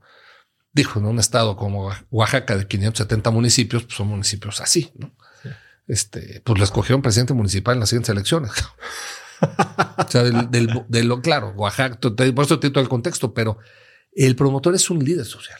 Nosotros cuando hablamos de liderazgo, tenemos un modelo de liderazgo que le llamamos serviazgo. El más líder de todos es nuestro promotor, por la influencia te quería preguntar sobre ese, ese concepto. ¿Qué es? Mira, el serviazgo es una palabra realmente que no existe, es una palabra que nos inventamos. Es, y el concepto es liderazgo basado en el servicio a los demás. O sea, serví es de servicio y asgo pues de liderazgo. Entonces es un liderazgo basado en el servicio a los demás. Y aquí también creemos en un liderazgo a todos lados. O sea, no es el, el ah, pues, top down, ¿no? De los, no, no, a ver, sí, pero todo mundo. Y hablamos de cuatro compromisos de líder, ¿no? Este, que es servir, empezando por servicio, formar, crecer y dar resultados. Son los cuatro compromisos del líder. Entonces, servir, empezamos por el servicio, el servicio de veras. No siempre vamos a ejemplo. No, aquí no somos el servicio de el mesero porque te atiende bien, porque pues, va la propina, no, no, no, el servicio de que quiero tu bien. O sea, es nuestra esencia, de ahí nacemos, ¿no? Aguanto otra vez, Madre Teresa, el valor de la persona, la persona al centro. Aquí quiero tu bien. Y en el crédito, tú le das crédito de más, sobreendeudas a un cliente, le arruinas la existencia. O sea, no es chiste es delicado, es muy delicado. Entonces, por supuesto que ellas son las primeras que se regulan. Ya hablo mucho en femenino porque prácticamente de los 3.4 millones de clientes que tenemos, prácticamente 90% son mujeres, ¿no? Este, y sí se autorregulan, pero tienes una enorme, enorme responsabilidad tú como, este, como promotor. Entonces, bueno, pues servicio de de ¿no? Servir, formar. Lo que te decía hace ratito, o sea, los grupos los forman los promotores, son líderes sociales y les tienen que explicar muy bien la dinámica, porque si no entienden lo que es un grupo solidario, pues ya se fregó el asunto, no jala. ¿No? Y así te puedo dar muchísimos ejemplos de por qué es tan importante. Ojo, y formar y formarme. Somos este, tenemos un modelito que no si lo por ahí te platicaron de él porque me encanta el FICEP, el famoso FICEP. Yo soy responsable de mi propio desarrollo y soy arquitecto de mi destino. No hay que, ay, a ver, denme. Sí, güey. O sea, hay un contexto y hay facilidades, pero cada quien aquí es arquitecto de su vida. Entonces, formar, ¿no? Es importantísimo y formarme. Crecer. Tenemos una obsesión por crecer medio dramática. O sea, la gente que están locos con este tema, pues sí. Fíjate, nos pusimos la primera meta, y esto fue con Alfredo, cuando le presentamos y nos dio un apoyote, ¿no? En la ONG. Oigan, ¿cuál es su número mágico? ¿no? ¿A dónde van a llegar? Y estábamos locos, no tengo ni idea de lo que estábamos diciendo, porque yo creo que teníamos pues, unos miles de clientes, tres, cuatro mil clientes. Y nos vamos a llegar a un millón de clientes. Nos tardamos 18 años, güey, en llegar, pero, llegamos, ¿no? Este, pues somos obsesivos con el tema del crecimiento, o sea, crecimiento en clientes, crecimiento, crecimiento personal, o sea, esta es la otra parte, ahí entra FICEP fuertísimo, este, pero somos obsesivos con el tema de crecer, tenemos el sueño pues digo, yo te da la inspiración, llegar a 10 millones de clientes. Y primero estamos tan lejos, o sea, estamos en 3.4. Y si cuentas de Concreto, que es una de las empresas estas últimas que se sumaron a la agentera, ¿no? O, nos integramos ahí juntos, este, si consideras a los clientes finales, pues estás hablando casi de otro millón. O sea, en fin, depende de qué número agarres, pero, es una obsesión. O sea, no, no, no nos queremos quedar estáticos nunca, cabrón y dar resultados, ¿no? Porque también lo otro suena muy bonito, ¿no? Ya como líder, ah, pues yo sirvo, formo y crezco, pero no hago mi chamba. No, güey. Aquí hay que hacer la chamba, dar resultados de, de veras, ¿no? Este, y si no das eso, entonces son los cuatro compromisos del líder que va en este tema del serviazgo. Incluso hicimos una escuela de liderazgo y tenemos un, uno de los fundadores, un cuate sensacional, Iván Mancillas, que algún día te interesa también platicar con él, es un personaje espectacular. Y muchas de estas cosas las diseñó él, ¿no? Muchas de estas, esta filosofía, yo te diría, este, tan, tan, tan profunda. Y él, eh, parte de su vida, porque ha pasado en diferentes roles, aunque ahorita es el director general adjunto de Banco Compartamos, lo de en México, este, tuvo una escuela, hizo una escuela de liderazgo que se llama Pixis, ¿no? Y era todo este tema de serviazgo. Se fue a un lugar, no me acuerdo dónde, Estados Unidos, un centro, se llama de hecho Servant Leadership. De ahí sacamos un poco el nombre sacó ciertos contenidos y, los fue adecuando un poco a nuestra realidad en México, a nuestra realidad argentina. Entonces. Gente que trabaja contigo, hemos hablado mucho del liderazgo y de formar y del rol del líder. Te, te define o te describe como un líder espiritual, ¿no? O sea, justo hablaban, sí, es un gran mentor y lo que tú quieras, pero hablan de ti ya en particular como alguien que se preocupa por hacerlo crecer. O sea, ¿Cómo, ¿Cómo haces eso en el día a día? ¿Cómo se ve tu relación o no sé si hoy tienes muchos reportes directos, pero ¿cómo se ve tu relación con un reporte directo al grado de que puedes generar esta impresión, ¿no? O sea, que estás tocándolos a ellos más allá de su rol. Sí, mira, yo al final ya te digo que el génesis de esto, yo, todos estamos buscando la felicidad, oso en la vida. Y yo la verdad es que creo que lo busqué a veces en lugares equivocados, ¿no? Este, ¿Como cuál? De jóvenes. Pues el reventón, ¿no? Las, este, la superficialidad, el, donde no está. O sea, para mí donde verdaderamente empecé a tocar la felicidad fue en el trabajo por los demás, ¿no? Y luego conecté ahí, conocí a un, un cura espectacular, ¿no? El padre Jesús Blasquez, que fue parte importantísima de mi formación después, me volvió uno, o sea, me, me ayudó a encontrar, no encontrar, a buscar en el lugar correcto, que es dentro de uno, es dentro de uno y es sin duda con Dios y en el que haces con tu vida, ¿no? Pues está aquí, o sea, tampoco es, hay que irla a buscar, que era lo que yo buscaba. Siempre las periferias, y está dentro, O sea, la, la, felicidad y plenitud de vida está aquí, cabrón. Este, y sin duda una relación a mí, conecto muchísimo con una relación con Dios, que puta, no la tuve, tuve, te digo, mis años ahí medio glamorosos, ¿no? Este, pero pues me, nada me queda vacío, ¿no? No te deja nada, no te deja nada. Entonces, ese yo creo que es un poco el génesis. O sea, yo creo en, en la profundidad de vida y sin duda en la plenitud de vida. Siento también que todos somos llamados para algo.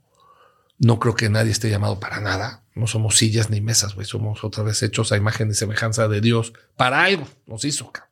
Y nos dio los talentos para hacerlo, ¿no? Aquí también el, el, que tenga, pues hay que buscarle por dónde, ¿no?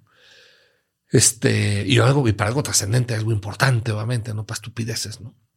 Entonces, y el chiste es encontrar ese camino, cabrón. Entonces, parte de lo que yo busco con mi equipo, digo, no solamente con mi equipo, ¿eh? o sea, de, de gente, somos una empresa, tratamos de ser una empresa de puertas abiertas, eh, hablarnos de tú todos, ¿no? Yo, por ejemplo, mañana tengo una sesión, hicimos una cosa que se llama Guardianes de la Mística, hace muchos años. Contratábamos tanta gente en el crecimiento exponencial, este, que nos dimos cuenta que necesitábamos, pues digo, transmitirles la filosofía, pero que alguien se las transmitiera de los que la viven, de los que llevan más años. Porque en esa misma contratación acelerada eran los mismos capacitadores que pues llevaban casi el mismo tiempo que el otro. ¿Cómo han transmitido una filosofía que ni conocen güey, y que no han vivido? Entonces hicimos este grupo de guardianes de la filosofía, ¿no? Este, de, de la mística le llamamos guardianes de la filosofía. Yo mañana dedico dos horas y media a chavos que están entrando, ¿no? Ya vi la lista, son 25 por ahí. Es en línea ahorita, eso pues, facilita un poco. Antes te, te movías mucho, pero es pues, mucho más fácil. Digo, pierdes parte, de, pierdes algo, pero ganas muchas otras cosas. Y este, y ya, ya, está la lista. Son principalmente promotores y asesores. Creo que hay un subgerente de todo el país. Entonces, si le digo, yo transmito, digo, yo los somos creo que 40 guardianes de la filosofía en estas sesiones, la cultura, la filosofía a la gente de nuevo ingreso. Pues el impacto que tiene eso, eso es, no manches, cabrón. O sea, porque yo no me, llego y me presento, no somos tampoco de puestitos y que hay el, don no sé.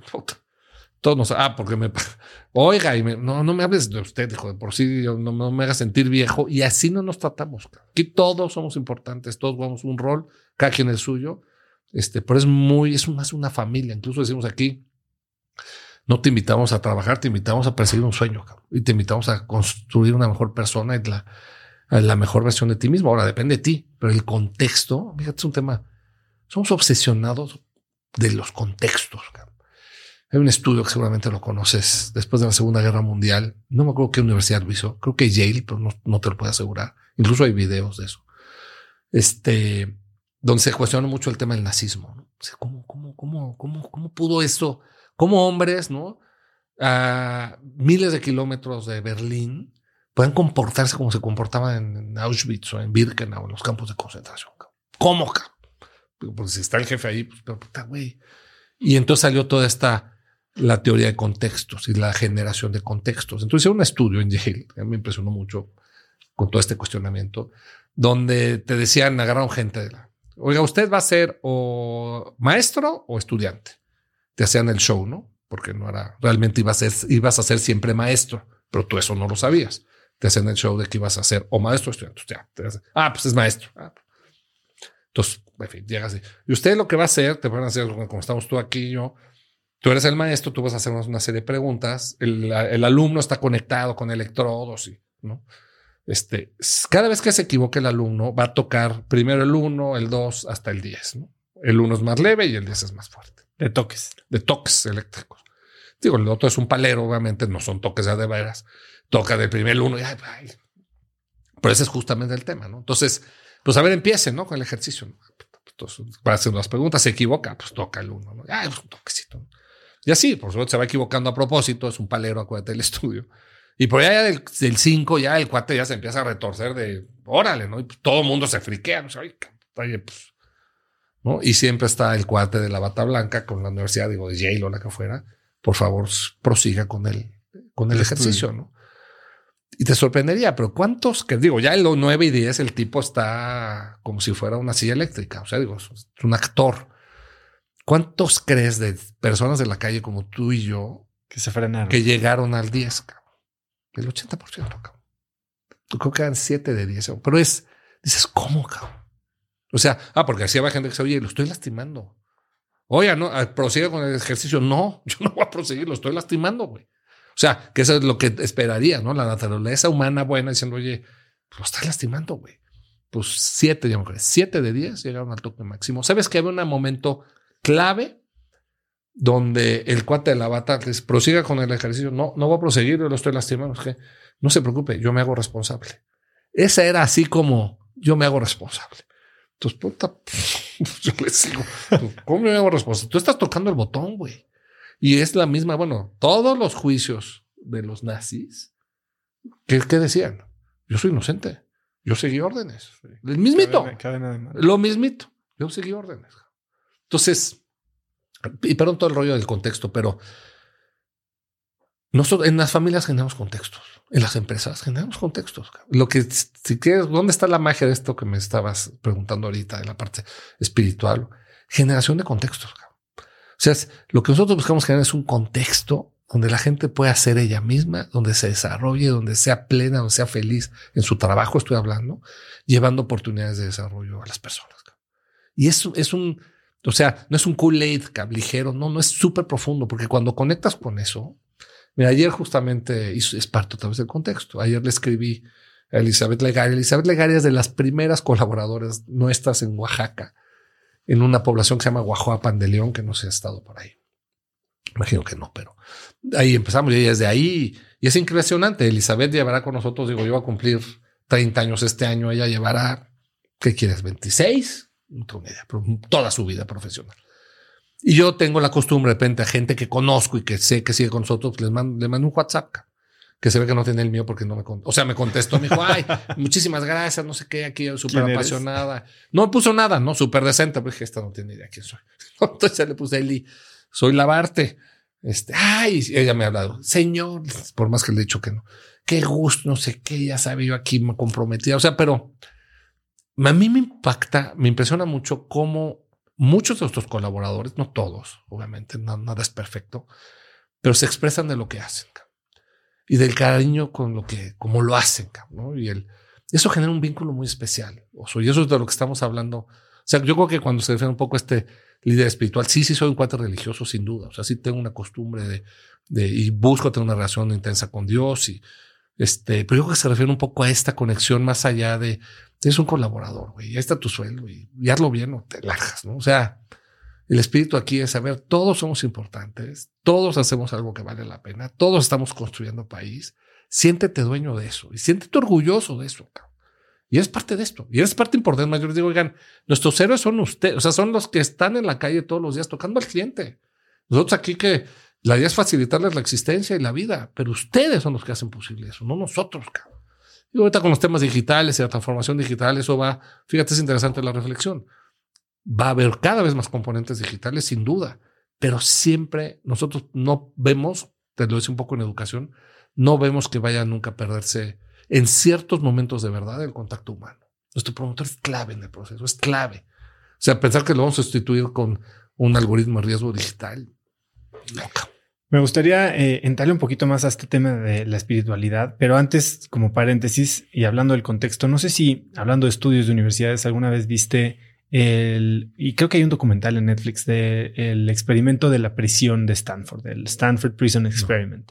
Ponen Ah, igual a dos grupos de estudiantes, unos eran guardias, unos eran eh, prisioneros, y termina habiendo una violencia entre estudiantes porque estaban en un contexto de un estudio asumiendo un rol que brutal, al grado que no pudieron continuar con Sí. el estudio. Fue una anarquía Absoluta. eh, absoluta. Y Sí. está muy interesante eso y es sumamente famoso. Me gustaría, eh, yo, yo tenía la impresión, sabía que eres alguien pues bastante devoto. Tenía la impresión de que siempre había sido así, eh, de familia. Pero ahorita me dices que no. Y me gustaría entender en qué momento haces este flip. O sea. ¿qué, qué estaba pasando en tu vida en el momento en que dijiste o que se te cruzó y, y encontraste algo en la religión católica que, que, te hizo apegarte tanto a ella? Mírame, yo, mi familia sí es, o sea, mi familia sí, fu- sí es así. O sea, yo la verdad es que como las abuelitas, pues, mamé la fe católica. O sea, ese es el contexto del cual me, y mis papás siempre fueron así, aunque luego tuvieron un momento de más, este, compromiso y de más entrega y más conexión, digamos, con la iglesia en general, ¿no? Yo lo, lo tuve, o sea, lo tuve y era lo típico de una familia católica, misa los domingos. Y, y luego también participé en algunas actividades de, de- mi mamá insistía con el catecismo. Y dije, pues ya hice mi primera comunión, o sea, como catecismo. Y un grupo interesante que este, de chavos, ¿no? Que era chistoso porque nos llamábamos los verdugos. Imagínate qué nombre. Un grupo de chavos católicos que nos llamábamos los verdugos. Son así como, pero bueno, con, con un buen amigo mío también que era como nuestro responsable, que sea eh, Gerardo Yepes. ¿no? Y este, y hacíamos actividades sociales, das un poco de esa parte. Yo, yo eso, eso, yo, yo diría que nunca lo perdí, pero sí unos años después, probablemente preparatorias, final de secundaria, empiezas con la novia, fui muy noviero, la verdad es que siempre me encantaba tener novia, ¿no? Este, siempre mi mujer me anda molestando por eso, ¿no? Ya no, obviamente, desde hace muchos años ya no, pero sí, este, tuve un grupo de amigos que son unos amigos sensacionales, digo, de hecho, los sigo viendo, este, a la gran mayoría de ellos, mucho reventón, la verdad, o sea, en un momento, es la edad, que también es la edad, mucho reventón, mucha fiesta, mucho alcohol, drogas no, gracias a Dios, pero sí mucho alcohol. Y este, y es un poco de donde te decía que andaba yo buscando pues, en los lu- lugares equivocados. Mira, me ayudó mucho dos cosas. Yo uno, el fútbol, fui pambolero toda mi vida, de de veras. Entonces, pues levantarme a las 7 de la mañana todos los sábados y domingos, porque siempre jugaba en dos equipos, este, pues ayudaba que la fiesta, aparte de un entrenador, ¿no? Este, Alejandro Gocardo en el Reforma, que era, te veía medio, ¿no? Que llegabas ahí a medio tueste y entonces te gritaba todo, el- no te dejaba de, hasta que casi, casi, pues hasta que vomitaras o hasta que tronaras, ¿no? Poco, es un educador, pues es lo que al final del día es este, hacen, hacen ellos, ¿no? Este, el fútbol y la otra, sin duda, pues el, el tema de la fe que ahí estaba, ¿no? Este, yo te diría que lo que volcó mi vida, que sí fue un evento medio trágico, que fue la muerte de un amigo mío en el, ¿te acuerdas del accidente? Digo, no sé, qué- no sé cuántos años tienes, güey, ni siquiera habías nacido, pero hubo un accidente de un avión aquí, El de Federico. el de Federico. Bueno, pues ahí iba un amigo también, exacto, iba Federico también, Fernández Senderos. Y Rubén, ¿no? Rubén Rodríguez, uno de mis grupos de cuates de estos, este, creo que como dos grupos, pero nos juntamos al reventón. Aparte, la noche anterior habíamos estado en mi casa, ¿no? Habíamos estado en mi casa y se iban a los Panamericanos, no me acuerdo dónde iban. Estados Unidos, pero no me acuerdo a qué ciudad. Y incluso dijo, ay, a ver si le hablo a mi papá, porque el papá era el encargado de la delegación, a ver si se viene alguien aquí en el avión de los caballos con nosotros. Total, por supuesto, nadie nos dejaron, o sea, pero no sé lo que me impactó. O sea, y al final ya medio aterrizó ese avión, digo, pues Fede está, este, gracias a Dios, vivo y muy bien, digo, con la quemadas en el cuerpo y, pero, pero pues Rubén no la libró porque se quemó todito. O sea, y no se murió luego, luego, ¿no? Pero la muerte de Rubén me mar- marcó mi vida muchísimo. O sea, sí dije, "Ta, ¿qué estás haciendo con tu vida, cabrón? O sea, porque pues ahí en cualquier momento pudiste haber sido tú, este, ¿y qué? ¿Qué ibas a hacer con él? Como si traía la formación ya católica. ¿qué ibas a entregarle tú, a Dios? Tus reventones, tus ligues, tu, este, y eso me caló, me caló muy cañón. De hecho, fue curioso como en la mañana siguiente le hablé a, algunos de mis cuates estos de los verdugos, que éramos, éramos el mismo grupo de amigos. Dije, oye, voy a ir a misa, cabrón. este, porque no he, no he podido dormir y traigo, quiero pedir por Rubén, quiero, este, me dijo, yo también te iba a hablar. O sea, acabamos yendo tres, dos, tres o cuatro nosotros a misa. Entonces la pasca que yo sentí ahí. Dije, o sea, no, no, lo, no lo dije así, pero empecé a decir esta, aquí está la felicidad. No te confundas, güey. Este, y entonces ya oportunidad que empezaron a ver lo que te platicaba gente nueva, luego fui un retiro espiritual, o, sea, y lo que decía el Padre Blasquez, me enrolé ya con el Padre Blasquez y pues ya, o sea, la historia es una, una vida que bueno, pues un poco el famoso FISEP, o sea, el FISEP es un acrónimo, la E es la parte espiritual, o sea, pensamos en gente, es una invitación a una vida integral. Y, este, y la parte espiritual, lo que seas, ¿no? No, no, no estamos hablando de religión tu relación con Dios, lo que tú seas, ten una relación con Dios. Este, obviamente en la mayoría del país somos católicos, hay ciertas tradiciones que tenemos en gentera voluntarias, no muchos eventos importantes, los empezamos con una misa, el que quiera, no hacemos una peregrinación a la villa, todos los que han sido virtuales, un poco raro, pero bueno, este, todos los años y ahora, pero pues es padrísimo. ahí van, invitamos a la gente a las sucursales de alrededor y van, mira, la última que fue en el 2020, justo y empezaba el ruido, pero la pandemia se declaró hasta marzo, entonces todo habrá sido febrero. Y pues íbamos ahí, van las familias, es una actividad, me encanta. Pues yo que habría, no sé, seis, siete mil personas nuestras, ¿no? O sea, familiares, nuestros colaboradores, los que quieran. Mucho, mucho de lo que dices me suena a, lo que me contó y seguramente lo conoces siendo pues tan devoto y tan fan del vino a Bosco Gutiérrez Cortina. Ah, cómo no. Gran amigo.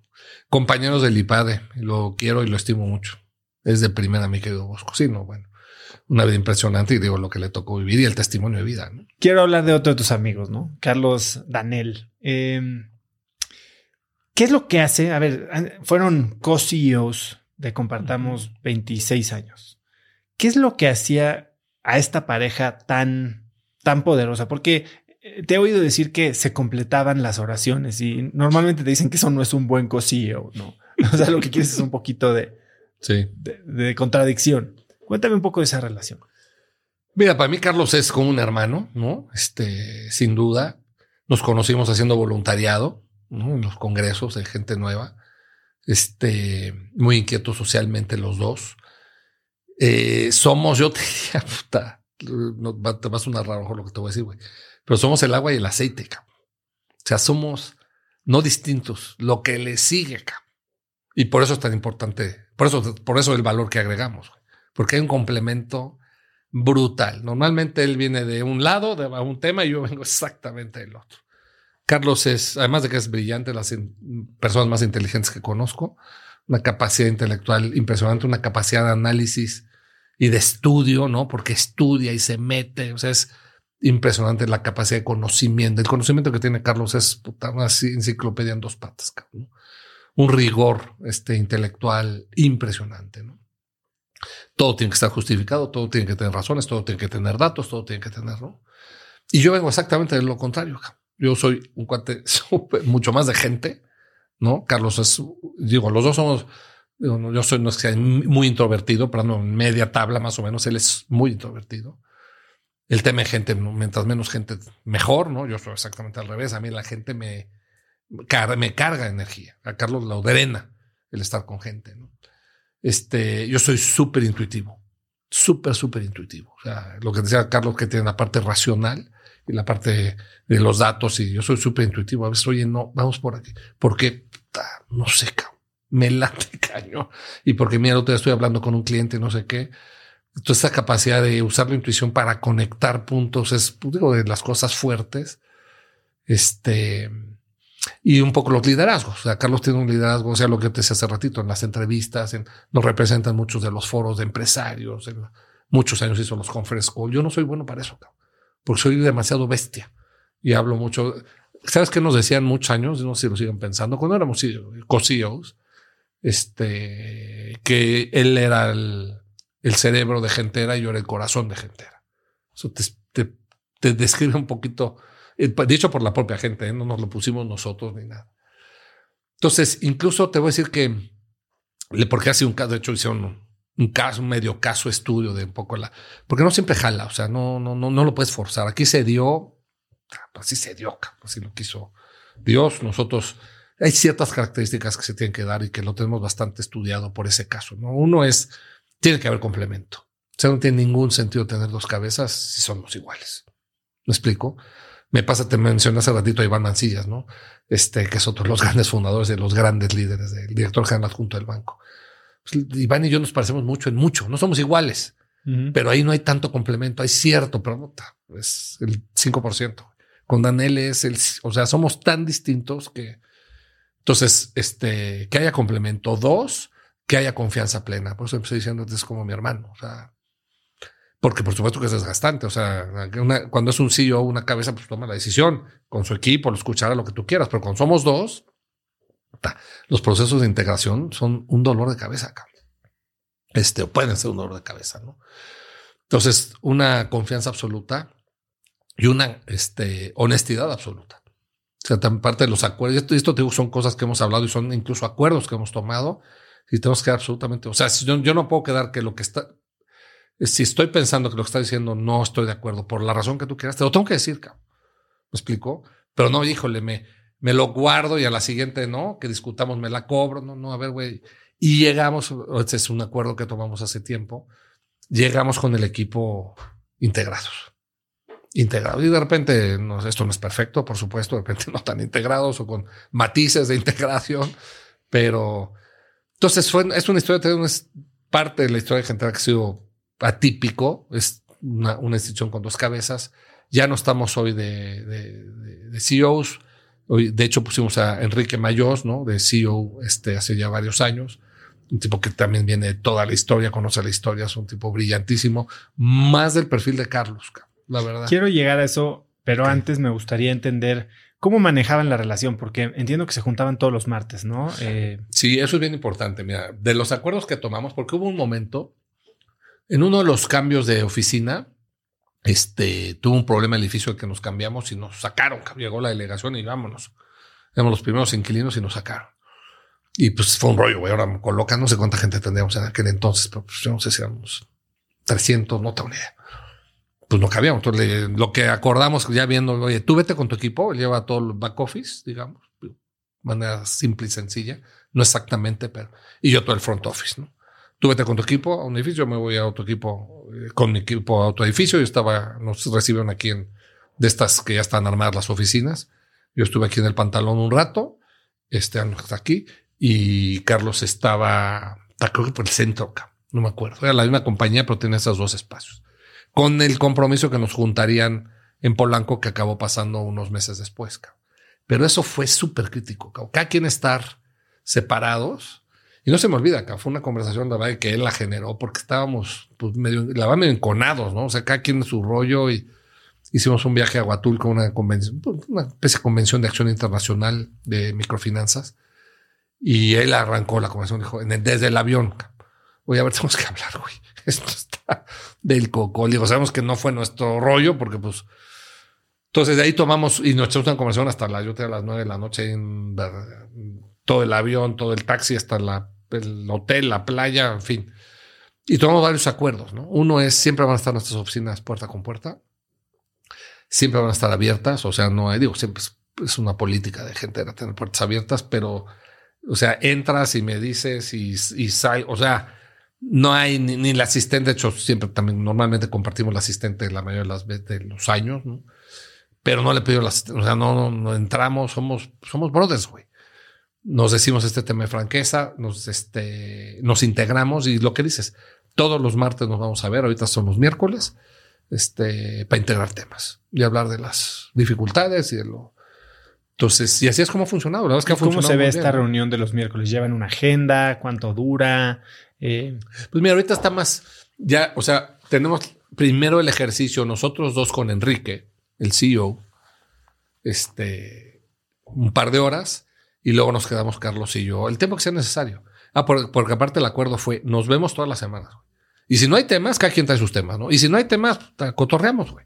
Y cómo están las familias, aparte somos muy amigos y las esposas son muy amigos, ¿no? Marta y Maribel de toda la vida, porque nos conocimos otra vez en el ambiente del voluntariado de, esa etapa de gente nueva, ¿no? Entonces, tenemos mucho que hablar, no pasa nada, ¿no? Si no hay nada de temas de chamba, pero nos vemos, güey. Ese es el.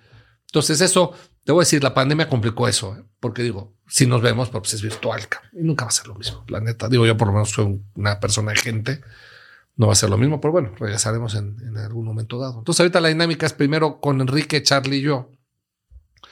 Somos ahorita copresidentes, realmente gentera. ¿no?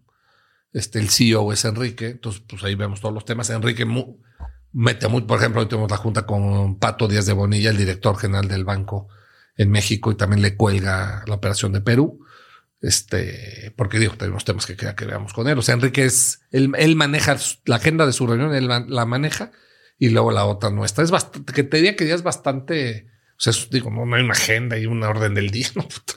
Es una hojita. ¿Cómo, ¿Cómo llegan a este momento? ¿Qué estaba pasando que deciden reclutar a alguien que los sustituya a los dos y más aún, ¿cómo se veía la descripción de este candidato ideal que les iba a quitar la chamba a los dos? O sea, ese proceso de reclutamiento no debe de haber sido nada fácil. No, es, digo, es apasionante el tema. De hecho, hay un gran amigo y mentor de nuestro, de hecho, nuestro coach, Santiago Álvarez de Mon, un profesor del IESE en Madrid, este, que quiere escribir el caso de esto, porque es interesante. O sea, nos dimos cuenta, nos dimos cuenta de varias cosas. Uno, este, primero tomamos una decisión, Carlos y yo, de armar una estructura corporativa que la neta no jaló.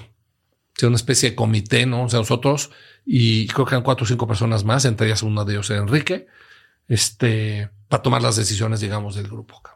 Y trajimos un, equipo bien potente, ¿eh? gente de primera, de hecho había una gente externa, había la mayoría de gente de dentro de, varios años, y, pero no jaló. O sea, digo, long story short, no jaló, digo, los detalles y que esto os platico, pero es un poco aburrido. No funcionó y nos metimos en ciertos problemas. Incluso el 17 fue el peor año de nuestra historia, le llamamos el quiebre y, parte de lo como lo entendimos es que nosotros mismos generamos esa situación por esa estructura, ¿no? Este, y ahí fue cuando empezamos, oye, hay que poner un CEO. Hay que poner un CEO porque nosotros ya estábamos en, no me acuerdo si ya estamos en la presidencia o no, probablemente sí estamos ya de CEOs y presidentes, que es un paso natural por la complejidad de la, de la compañía. Este, y la otra cosa que fue interesante, eso fue, necesitamos, y así lo bautizamos, necesitamos un CEO de la transformación. Nos referimos a la transformación digital. Todo va a lo digital. Los negocios financieros no es la excepción. Este, necesitamos un CEO de la transformación.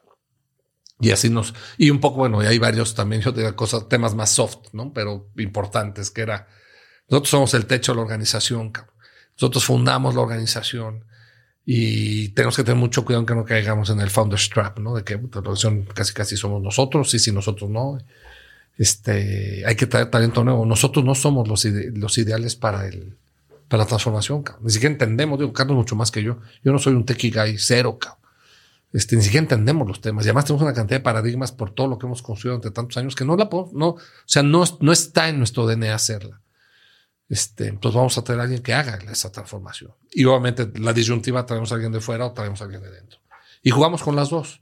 Hicimos una cosa padre, hicimos una especie de consejo, no el consejo de administración, un consejo para nosotros, un grupo, entre ellos Santiago Álvarez de Mont, ya te platiqué de él, que es nuestro coach. Invitamos también a Sergio Weiser de la cabeza de McKinsey en México. Es un tipo sensacional que lo, eh, lo queremos mucho y nos conoce muy bien además.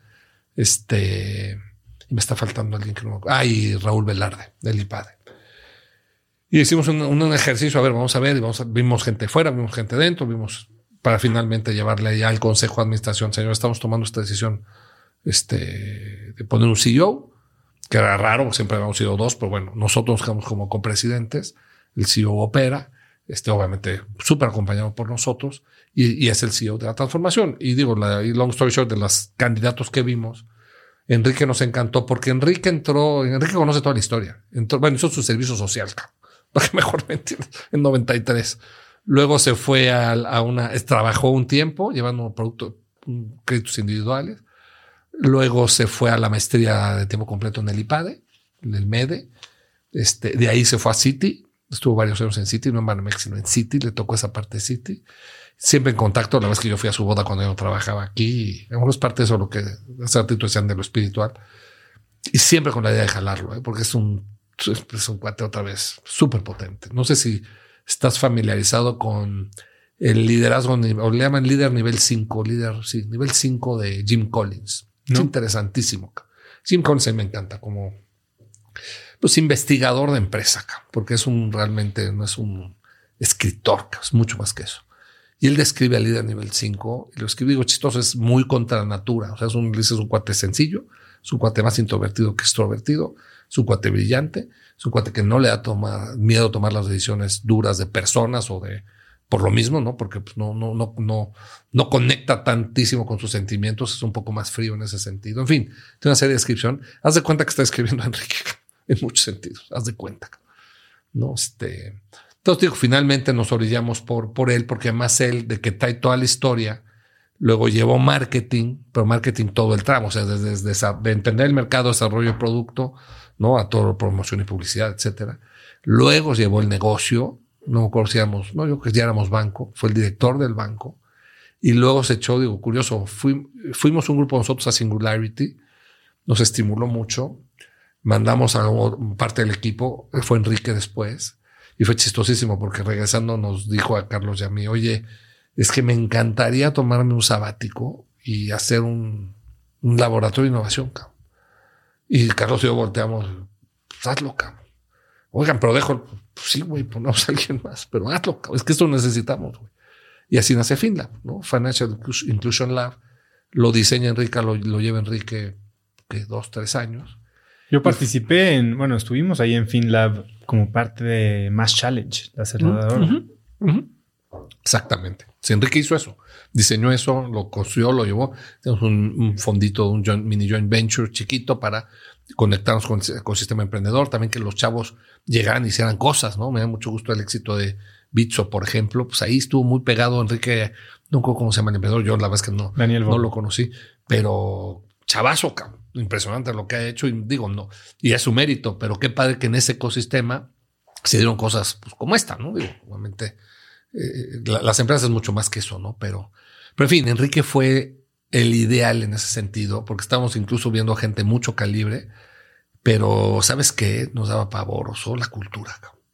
Como te has dado cuenta un poco todo lo que está diciendo aquí nuestra filosofía, somos obsesivos con la cultura. Entonces, traernos un super chipocles de no sé dónde, la cultura iba a estar, o iba a sufrir mucho la cultura, o, o el, o el sistema inmunológico de la empresa lo, va a, expulsar. Ya nos ha, nos ha pasado.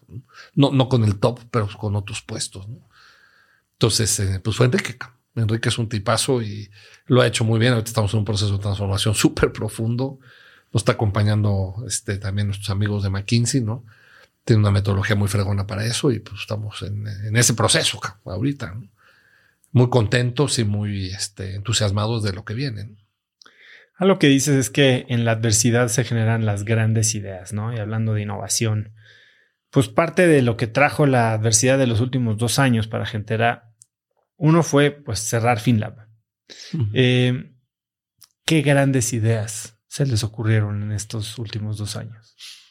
Mira, yo te digo, primero aclararte, no se cerró FinLab, sino lo que hizo, realmente lo que hicimos fue que algunas, bueno, yo te diría, las principales ideas de FinLab las estamos ejecutando en la operación del día a día. FinLab hizo créditos grupales digitales. Fue una de sus ideas desde mi punto de vista brillantes. Lo que pasa es que ya lo tenemos en la panza acá. el proceso de transformación digital más importante es ese. Claro, mejorado, ajustado, lo que tú quieras, pero esa idea nació en FinLab y la hizo, y la hizo FinLab como tal. Entonces, yo te diría, más que cerrar FinLab, y fue una petición también del consejo, oigan, Está de pelo su cosa esa, güey, porque aparte hicimos un piso de, bueno, pues tú estuviste el piso 17, super millennial, padrísimo. Hasta columpios tenías. Exacto. Sí, bicicletas, puta. Digo, en fin, se la fumaron ahí un poco, pero bueno, era la idea, muy padre, ¿no? Este, pero, o sea, hay que implementar. Entonces, lo que estamos haciendo realmente es implementar las grandes ideas de fin. La biotería, esta de los créditos digitales es una, sin duda. Hay otra que a mí me encanta, que está muy early stage, pero que se llama Compartefón que es un MVNO, no sé si estás familiarizado con eso, pero donde, oye, tenemos 3.4 millones de clientes, con un reconocimiento de marca impresionante, donde todo va a pasar a través de este bicho, o está pasando a través de este bicho, o en nuestro caso va a pasar, ya pasa y pasará cada vez más. Este, dáselos tú, cabrón. Dáselos tú. O sea, tú les das el teléfono, les financias el teléfono, aparte pues tienes la parte de crédito, un buen teléfono para que puedan correr, correr las aplicaciones y se lo das con las aplicaciones. Entonces, por el volumen que tienes, más o menos un MVNO, digo, tal vez yo no, no soy un experto en el tema, pero alrededor de 250, 300 mil clientes de este bicho, ya jala, como un standalone. O sea, además, además puede ser un buen negocio. Entonces, yo te diría que es la, es la combinación de telco, este, finanzas. Eso se diseñó en Finland. Y no solo eso, se diseñó también un, yo tenía una mini fintech, ¿no? Que se llama Lana Pati, que es un proyecto, un producto 100% digital, 100% digital. Nunca ves una cara, son nanocréditos chiquititos, pero conforme vas pagando, digo, la típica, ya la conocerás, vas aumentando, no vas demostrando tu, tu riesgo, tu comportamiento de pago, etcétera. Entonces, son las cosas que hoy, entonces FinLab no es que desapareciera, sino que se metió, digamos, a la panza y los proyectos, los joint ventures que todavía tenemos por ahí, pues están ahí vivos y hay una persona que sí los, los sigue atendiendo. ¿no? Pero realmente la idea era, pues, operarlos. ¿no? Y en esas andamos. Yo estoy muy esperanzado en Compartefon. Mira, al final del día, esa es de las cosas que digo la intuición. Ha habido proyectos, ya estás, no sé si lo conoces, ya estás. Me fascina ese negocio. Es un, un administrador de corresponsales bancarios. ¿no? Cuando nos metimos a esto, era, estamos metiéndonos en el ahorro, nos dimos cuenta que hay muy pocos puntos transaccionales cerca de nuestros clientes. Y este, y aparte cambió la ley, ¿no?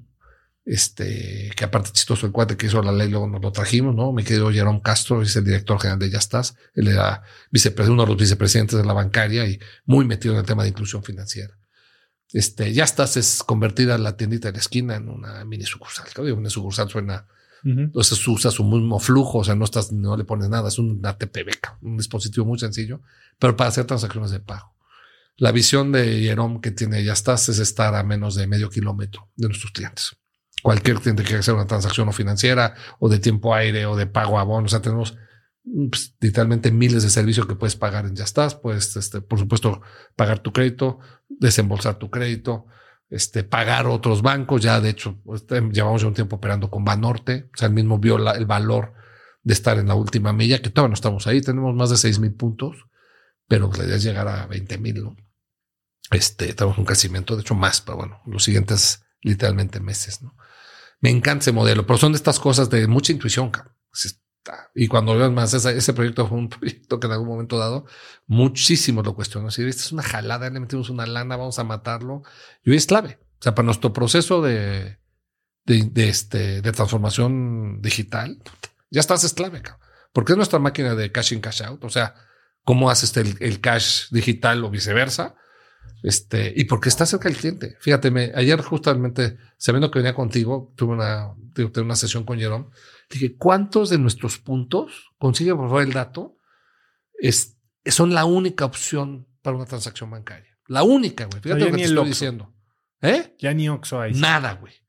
En cuanto, ¿qué por 27% de nuestros más de 6 mil puntos, no hay otra opción, güey. Somos el banco del pueblo. Digo, literalmente pues, son pueblos somos el banco del pueblo. Y eso además me dijo, y lo que te va a gustar es que además eso tiende a crecer. Conforme vamos, estamos buscando es acercarnos cada vez más al cliente. Oye, hablar de un país como de este tamaño, con 120 millones más de 120 millones de habitantes y la dispersión y, estar a medio kilómetro, necesitas una red y son las tiendas de la esquina que, by the way, fíjate cómo cierras el círculo. Les ofreces créditos individuales, son clientes que compartamos, les llevas volumen y son los que son, se convierten en el banquero del, del pueblo, cabrón. Este es una historia espectacular, espectacular. Es rentable, digo, no es. Hay negocios que son por sí mismos súper rentables, ¿no? La, operación de crédito, por supuesto. Y hay negocios que son habilitadores, ¿no? Este, ya estás, es un gran habilitador, pero que, pero que es rentable, o sea, también no te puede estar costando lana, ¿no? Aterna es, Aterna no, si hablamos de hablamos de seguros. Aterna es nuestro corredor de microseguros, lo tenemos en, en alianza con, con la familia Casanueva, con Interprotección. Este, y pues es uno de los corredores de microseguros más grandes del mundo. Otra vez damos valor los dos, ¿no? Este, nosotros traemos a los clientes y el conocimiento de ese cliente y ellos pues el volumen que manejan con todos los demás seguros que manejan, ¿no? Entonces, pero no sé por qué me metí este rollo, güey. Siempre es fácil que me desvíe del tema. es un gran platicador, Carlos. Ah, eh, contratan a un director general, tú te haces presidente, estabas diciendo que ibas tres, dos o, tres veces a la semana a la oficina.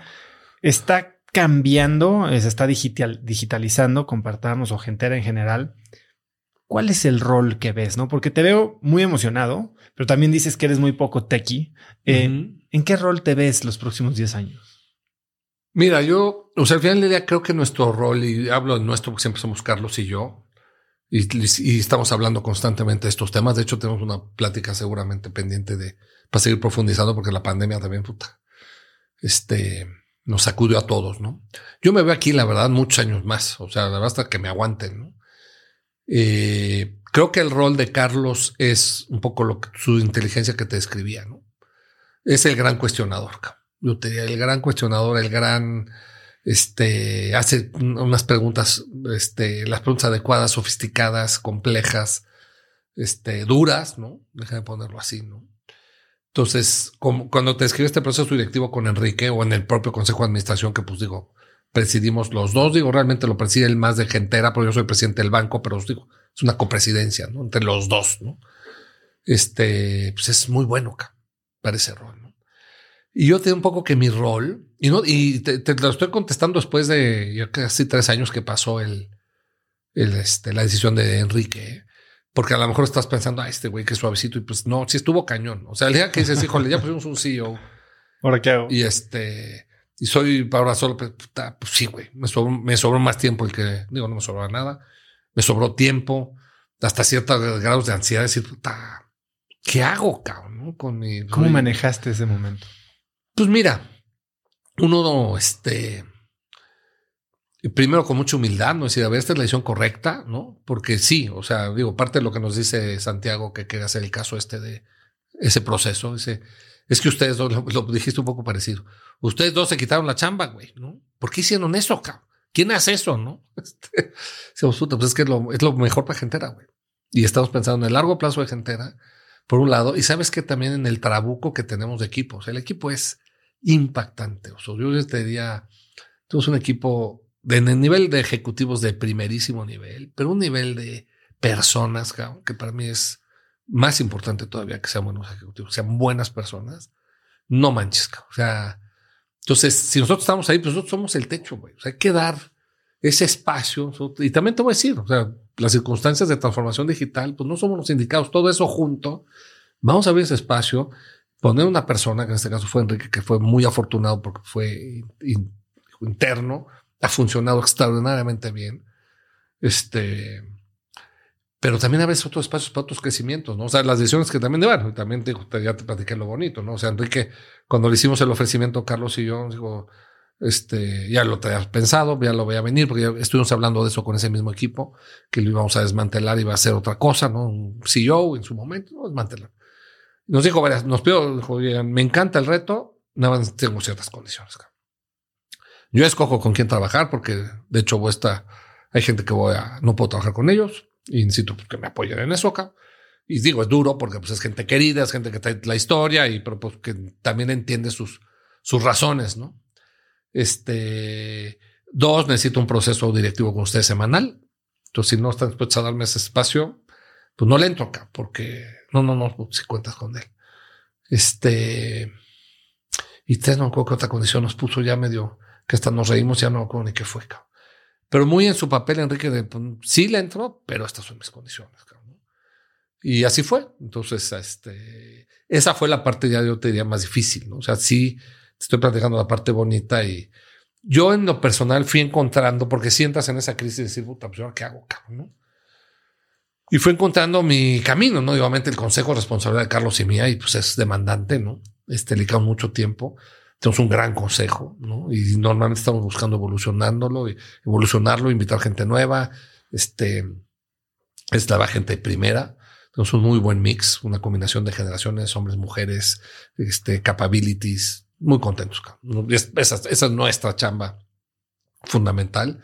La segunda chamba fundamental es acompañar a Enrique y acompañar es este, pues acompañarlo, cuestionarlo, este, mentorearlo, este, exigirle, este, apapacharlo, todo lo que conlleva ser este, las que vamos a una relación espectacular, ¿no? Y lo que él me digo chistoso, hablando de este complemento, me dice, no, pues es que lo que me dan, porque nos busca también lo individual, ¿no? O lo que me da cada uno es bien distinto. O sea, a mí, a ti te busco por tus temas, a Carlos más para lo, y mucho juntos, ¿no? Y yo fui encontrando mi camino más en todo el tema de filosofía, la verdad, todo el tema de la filosofía. No hemos hablado del código de ética, pero nos lo tomamos muy en serio. Este, muy generoso el equipo. En algún momento dijeron, oye, en este proceso tan, tan, ¿no? demandante en el que vamos a entrar, ¿por qué no tomas tú la filosofía? Entonces, yo soy presidente de la fundación, tenemos una fundación, 2% de las utilidades netas se van a la fundación. Este, para la fundación está dedicada a la educación. Eh, yo la presido pues, digo, desde que la hicimos. Entonces fue muy natural, digamos, yo meterme, oye, me meto un poco de más sin tener la carga administrativa, ¿no? Pero que ese equipo me reporte a mí todo el tema de ética, ¿no? Porque hay un código de ética de adeveras, hay denuncias, pues todas las quincenas nos juntamos este, el comité eh, cada quincena y yo te, prácticamente todas las quincenas hay alguna denuncia, a veces dos, a veces tres. Comportamiento ético no lo tomamos en serio. Definimos la ética como hacer el mayor bien posible. Y cuando no hay ese comportamiento esperado, este, pues se hace la denuncia, llega, la revisa un equipo, se hace la investigación y se presenta a la comisión y pues, se toman decisiones, ¿no? El comité de ética. Entonces ahí también estoy más involucrado y empecé a retomar cosas como lo que te platicaba de guardián de la mística, que los había dejado, porque ya no me daba la vida. Bueno, guardián de la filosofía, siempre me equivoco porque así se llamaba este, y me echo eso, a lo mejor unas seis sesiones al, al año en este proceso. Y todo ese tipo de cosas son donde he ido encontrando, bueno, y perdón, la parte que te decía mentoría con emprendedores, que eso lo hago pues, yo con mucho gusto. Lo hago mucho adintra de gentera, muchísimo. Adentro de Gentera. Sí, empezando por Enrique. Sí, también. O sea, fuera de Gentera, digo, de hecho, hoy mismo tengo una, una, una, sesión en la tarde. Este, soy mucho el que me busque, ¿eh? porque soy, digo, no, digo, otra vez, ni soy coach certificado, ni, si alguien tiene inquietud, trato de ser generoso con mi tiempo y este, en la medida de lo posible. Y disfruto mucho de, trabajar con los emprendedores. Mucho, mucho. Digo, no trabajar, ayudarles, mentorearles, darles, porque es chistoso. O sea, lo que dije que nosotros vivimos con Alfredo, Harp en su momento, lo que vivimos con el propio Santiago. Este, que es gente que ya tiene más kilometraje, que han pasado por todas, por muchas decisiones que te he dicho así. Pues Alfredo se oye, bueno, Alfredo es otro ejemplo de una codirección general con Roberto, ¿no? que ha funcionado. Si tuvieras que ponerle el dedo a el mejor consejo, y no sé si es posible, pero el mejor consejo que te dio Alfredo Harp. Tal vez no tiene que ver con el negocio. Sí. Mira, no sé si fue como consejo como tal. A mí es un poco con su vida. Es el, eh, la generosidad. O sea, los gringos dirán el give back, ¿no? Este, así lo conocimos, ¿no? Lo conocimos después de su lamentable secuestro, ¿no? Yo creo que un año después, unos meses después, ¿no? Este, y siempre fue muy ayudador, siempre fue muy generoso, pero como que después de esa experiencia, ¿no? Que es este, muy duro vivirla, pues salió como con mucha urgencia, ¿no? Entonces, y le encantó el proyecto, digo, le hizo clic Oaxaca, que ahí estábamos, que pues, es su pasión y su amor en la vida. Le hizo clic servicios financieros, este, le hizo clic este sector popular, ¿no? Y no solamente nos dio este lana, en su momento como ONG nos dio mucha lana, sino nos dio consejo. Y luego conocimos la Sofol, le entró no, él entró su familia porque pues él dijo, tengo un conflicto ahí con el banco, en fin. Pero yo te diría que incluso en algunas de los desayunos, lo, hace tiempo que no lo vemos con la pandemia, normalmente buscamos tener un desayuno con él una vez al semestre a platicarle porque sigue aparte de socio, es un socio muy importante. Este, y otra vez gran mentor.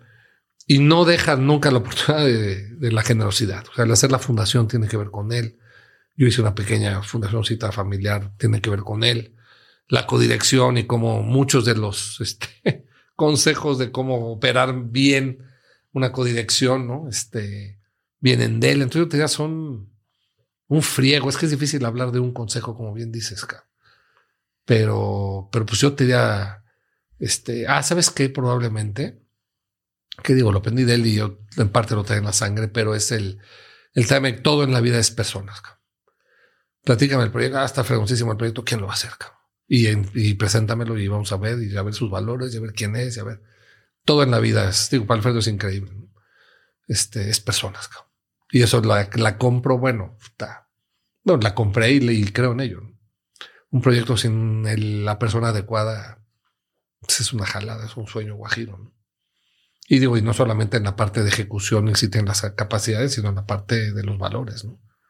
La, inspiración que te mueve, güey. ¿Por qué estás haciendo esto, no? Cuando tú estás haciendo algo para volverte rico, La inspiración es muy distinta que cuando tú estás haciendo algo para cambiar el mundo. ¿no? Es muy distinto. Y no están peleadas, by the way. Carlos, hace un momento decías que lees varios libros al mismo tiempo. ¿Qué estás leyendo ahorita? Mira, estoy en este 2041. Lo que pasa es que como no es lo mío, lo tequi, leo un capítulo, aparte son capítulos gordos, pero son como historias. Y se mete este, el otro cuate, el de Google China, digo, ex Google China, analizar y cómo ve, por qué ve y te explica las tecnologías y por qué ve, piensa que va a pasar. Entonces, estoy leyendo ese. Este, estoy leyendo uno este de Robin Sharam, de este, de Every, ¿qué? De The Everyday Hero. Exacto. Estoy leyendo ese. Interesante. Este, tiene ideas fregonas y comparto muchas, no todas, ¿no? Eh, pero me gusta, me gusta, me gusta, me gusta. Y acabo de terminar un libro. ¿Sabes qué? Que le tomé foto para. ¿Estás ¿Y familiarizado ¿Lees en con el papel o lees en Kindle No. o lees en audio? Leo el libro. El libro. Este estoy leyendo. The Story of You. ¿Estás familiarizado con el enneagrama? ¿Sabes lo que es el enneagrama o no? Sí, sí, sí. O sea, no lo conozco a profundidad, pero Bueno, sí he oído eso. Pues es un cuate, es un pastor, está fregón, güey, porque es un pastor. El enneagrama, no sé quién, creo que un argentino, no sé quién lo inventó, que son las nueve diferentes como tipos de personalidad. Está cañón, ¿eh? A mí digo yo, por lo menos, cuando yo leí el mío dije, no manches, sí está muy cañón. Y a mí me ha ayudado mucho porque sé que son mis hijos, que son mi esposa, todos lo leímos. ¿Y tomas decisiones en base a eso? Pues te ayuda, más que tomar decisiones, lo que te ayuda es. De hecho, tengo un archivito que yo armé y no sé dónde lo saqué, pero lo tengo aquí en mis notas, de cómo me gusta ser tratado. Porque es muy distinto si yo soy uno, mi mujer es cuatro con una de mis hijas. Somos muy distintos. cabrón. Entonces, cómo ser tratados es distinto. cabrón. Entonces, ese libro lo leí hace tiempo, tengo esas notas, pero encontré este libro que es un pastor, este, creo que episcopal gringo, Ian Morgan. Entonces me gustó porque es un enfoque del enneagrama, pero como, como que mete a Cristo, ¿no? O sea, como que mete un poco. Entonces me gustó, conecté con eso y, y fue como retomar otra vez este. Yo, por ejemplo, aquí anécdota chistosa, volví a leer el, por, digo, me eché el libro, que son otra vez las, cada, se mete a cada uno de los tipos de personalidad. Y cuando leo a Daniel, ¿no? En el 5, digo, puta, es que sí está cañón, cabrón. O sea, yo soy yo un uno clavado y él es un 5 clavado. Y me ayudó, que, o sea, ahorita que te decía los retos de pandemia en esa parte que no hemos tenido, que, que sí nos vemos, digo, nos hemos visto, pues no como uno quisiera. Este, dije, tenemos que retomar estas conversaciones, güey, porque es parte de los costos, yo te diría, de la pandemia. Entonces ahorita estoy en esos tres, bueno, esto lo acabo de terminar y me regaló Manuel de la Fuente uno, güey, de la aceptación. Este, una psicóloga, ya no me acuerdo, que está interesante, cabrón. Bueno, te voy a regalar otro para echarle al, al bonche Venga. de libros. A ver qué te parece. Ah, qué fregón, cabrón. Fíjate, yo siempre he querido escribir un libro y nunca me he tenido la disciplina, cabrón. Pues Ah, este fue un ejercicio eh, como de año y medio, Qué un poco atropellado, pero ahí está el resultado. Ojalá y te guste. Qué padre, muchas gracias. Y voy a buscar algo del enneagrama para educarme más. Mira, te ayuda la relación, son como todas, son herramientas. A mí hemos usado muchas. Birkman, mis hijos me, se burlan de mí, güey, porque los, he metido a todo tipo de pruebas. Y, pero yo estoy convencido que el autoconocimiento es la herramienta más poderosa para el crecimiento. Si no te conoces, no hay manera de que crezcas. Y estas son herramientas. ¿no? Oye, esta, digo, no soy fan de Enneagrama, pues no, es una herramienta que me ha servido mucho, sobre todo en la, digo, para conocerte tú y, y saber de dónde cojeas, ¿no? Este, porque te- te- el planteamiento es como que cuál es tu pasión o cuál es tu, tu riesgo, ¿no? Yo, por ejemplo, en el uno es enojo, cabrón. Resulta que los unos tenemos ese tema, ¿no? Y lo que buscas alcanzar es serenidad, ¿no? Este, y el enojo tiene toda una historia de mi historia. Aparte de eso, somos quien somos por nuestra historia personal. Lo que yo te Claro. decía, soy el más chico, no muy pelado, ¿no? Entonces, puta, pues salía adelante parte de... Que eso, mira, eso es una fregonería. O sea, yo, una de las broncas que tenemos en este mundo moderno es el miedo, mi querido cabrón. Todos tenemos miedo de diferentes, y el que diga que no tiene miedo, puta, es un mentiroso, güey. Todos tenemos miedo, yo creo que parte de lo que trajo la pandemia es eso. Y los miedos siempre están ligados a nuestras heridas, cabrón. Las heridas que son de nuestra historia personal, cabrón. Y no hay personas sin heridas, güey. No hay nadie que se sienta mal de que "Ah, es que, que fui mal papá. No. Todos tenemos heridas. cabrón. Y lo que he aprendido yo un poco, y por eso estas todas estas herramientas, y me gusta mucho, me gusta compartirlo, es este asumir mi historia completa, güey. Porque luego tendemos a que no, es que esa parte de mi historia. la barremos abajo No, no, no, güey. Y si, si viví algo muy traumático, muy duro, digo, no es mi caso, pero este, peor, cabrón. Y al final del día, no, güey. O sea, somos quien somos, en gran medida, también de las heridas. Es más, nos hemos superado y hemos conquistado y hemos porque nos lastimamos o nos lastimaron. Cabrón. Este, entonces, asumir mi vida completa se me hace importantísimo. Y es cuando empezamos a superar los miedos. Incluso tengo una frase que traigo yo, me la repito mucho, un mantra de no vivir, no, yo no vivo desde el miedo, cabrón. yo vivo desde el amor. Cabrón. No vivo desde el miedo, vivo desde el amor. Y me la repito, tengo, digo, creo que yo, todos tenemos ciertas anclas. Y las anclas son como, pues eso, las anclas de tu día, o sea, son de a diario. Este, yo en las mañanas digo, primero un ejercicio de gratitud, lo primero que me despierto es un ejercicio de gratitud, ¿no? Tantas bendiciones en mi vida, güey. Y me ponen otro mood, que eso lo aprendí un amigo, Jim Dunham Riching, la teoría de la abundancia, y que dice, ¿vives en abundancia o escasez, güey? En abundancia cuando estás agradecido por lo que tienes y en escasez cuando, puta, no, o sea, nada más te quejas de lo que no tienes, cabrón. Entonces hago ese ejercicio, luego hago, tengo, hago una oración, me gusta mucho el rosario. Tengo una relación como, busco, tengo una relación muy personal con la Virgen y tengo, digo, mis, ya qué hago y qué pido en cada uno. Y luego una, hago una meditación, cabrón. Este, y, y mucho de este tema, o sea, esa sangre, y en esta meditación entro, en hago mucho ese ejercicio. vivo desde el amor, no desde el miedo. Vivo desde el amor, no desde el miedo. Porque si no, nos dejamos pues corroer por los miedos. Y todos lo tenemos. Todos lo tenemos. Y cuando yo conecto, bueno, mis heridas, ¿cuáles son mis heridas? Y todas son las mismas. Es abandono, es rechazo, falta de reconocimiento. Tampoco ciencia nuclear. ¿Cuáles son? Pero dónde. Y yo conecto, estas son mis heridas. Esto soy parte. Pero por eso tengo este drive, mejor porque puta, no me tuve que abrir mi espacio a fuerza, güey, porque nadie me pelaba, acá. Bueno, puta, eso que fue una herida, güey. Gracias a Dios, porque eso soy quien soy, cabrón, ¿no? Este, y me voy moviendo otra vez a vivir desde el amor, porque sin duda vivimos en un mundo, digo, ahorita con lo que está pasando en Ucrania, y, no sé tú, pero la sensación de repente peligro, ¿no? En un mundo peligroso, ¿no? Y eso pues nada más fomenta más miedo, güey. La crisis, ¿no? De la salud, la crisis económica, fomenta más miedo, güey. Y eso nada más nos es, cortarnos las alas nosotros mismos. Entonces, en fin, pero yo creo que es clave las anclas. ¿Cómo empieza? Para mí, ¿cómo empieza mi día? Es toda la diferencia. Lo comparto contigo y, lo menciono en el libro. Creo que te va a gustar entonces de todo lo que acabas de decir. Eh, quiero ser muy respetuoso de tu tiempo, Carlos, y se nos acaba. Eh, así que antes de irte, me gustaría preguntarte si pudieras escribir un mensaje en el cielo para que millones de personas lo vieran, ¿qué diría? Pues probablemente relacionado a esta frase que te dije sería la felicidad está en vivir desde el amor no desde el miedo, ¿no? Está un poco larga, pero. Está buenísima. Pues Carlos, la verdad es que ha sido un, privilegio tenerte aquí. Es algo que tenía muchas ganas de hacer. Eh, admiro tu trayectoria, obviamente el impacto que ha tenido tu organización y todas las que has formado. Eres un crack. Eh, gracias. por estar aquí. ¿Cómo puede contactarte la gente? ¿Qué aguas con lo que compartes? Porque si ya te pusiste en la mesa de mentor, eh, habrá mucha gente que quiera hablar contigo o seguirte o saber más de ti. Mira, la verdad es que soy pésimo en redes sociales, No, no, no, Es un tema de tiempo. O sea, si yo no puedo ni con mi mail ni con un celular, cabrón, no tengo Facebook, no tengo, no tengo nada, cabrón. Instagram me lo instalaron mis hijos y me gustó tanto. Yo a, la, segunda vez que estaba a las 2 de la mañana con el aparatito, borré la aplicación, cabrón.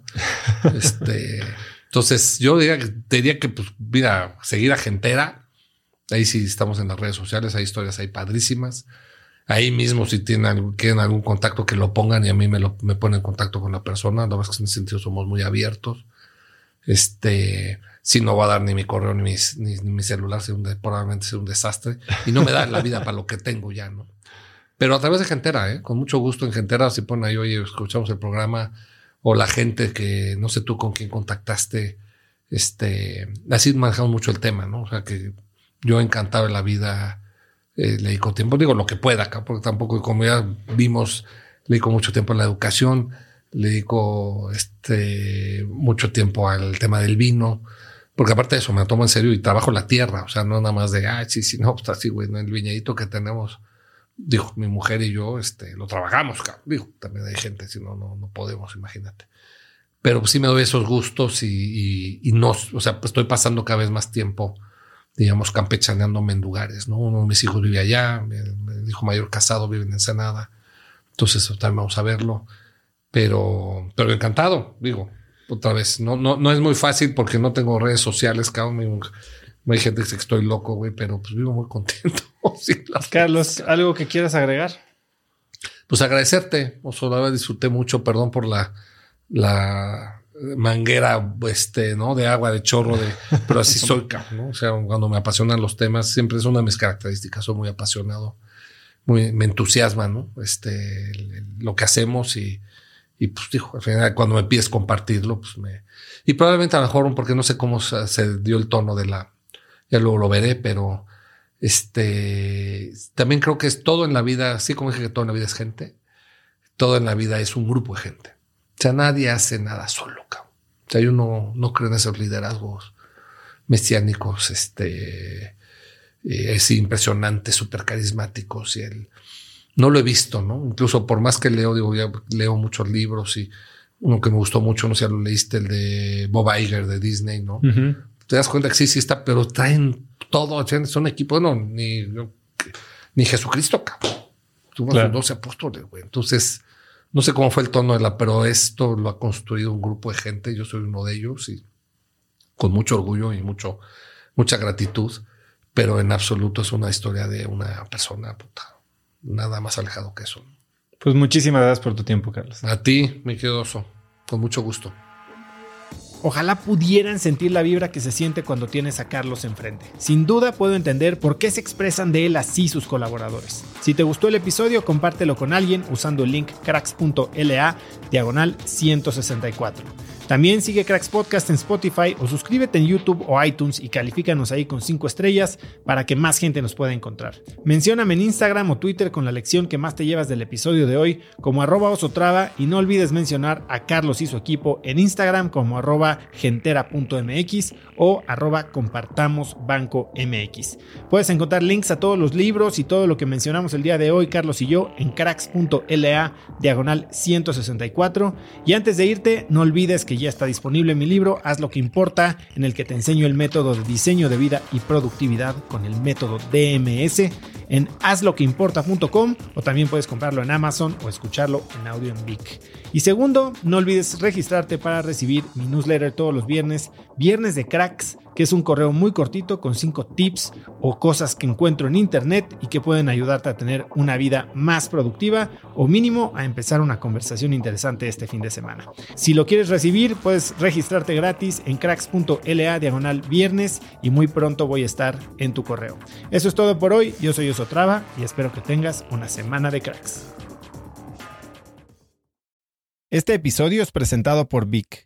Si me conoces, sabes que soy un consumidor voraz de audiolibros y que he probado todo tipo de aplicaciones para seguir nutriendo mi mente mientras manejo o mientras corro o hago ejercicio, pero sin duda, por mucho, Vic es mi favorita. Con Vic puedes convertirte en una máquina de aprendizaje porque con solo 15 minutos al día puedes leer más de 12 libros al año. En Vic tienen más de 250 mil títulos y puedes escuchar resúmenes de bestsellers en menos de 15 minutos o libros completos, incluido mi libro Haz lo que importa, así como mis Vic originales como Cómo combatir el síndrome del impostor. Vic, por ser escucha de cracks, te regala 7 días de prueba y después contenido ilimitado por solo 167 pesos al mes en un pago anual de 1.999 pesos al suscribirte a Vic. Simplemente ve a cracks.la diagonal Vic. Vic se escribe B alta E E K.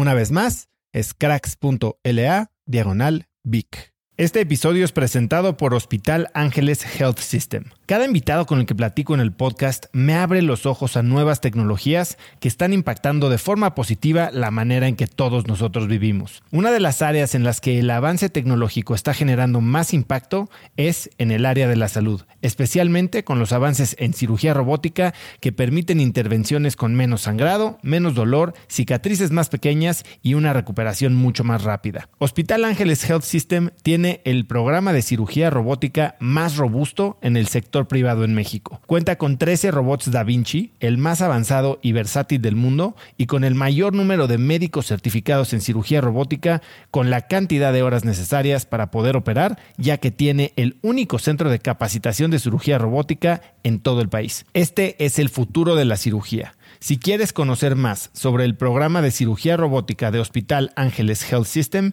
y ver el directorio de doctores, visita cracks.la diagonal ángeles. Una vez más, es cracks.la diagonal ángeles. Consulta a tu médico.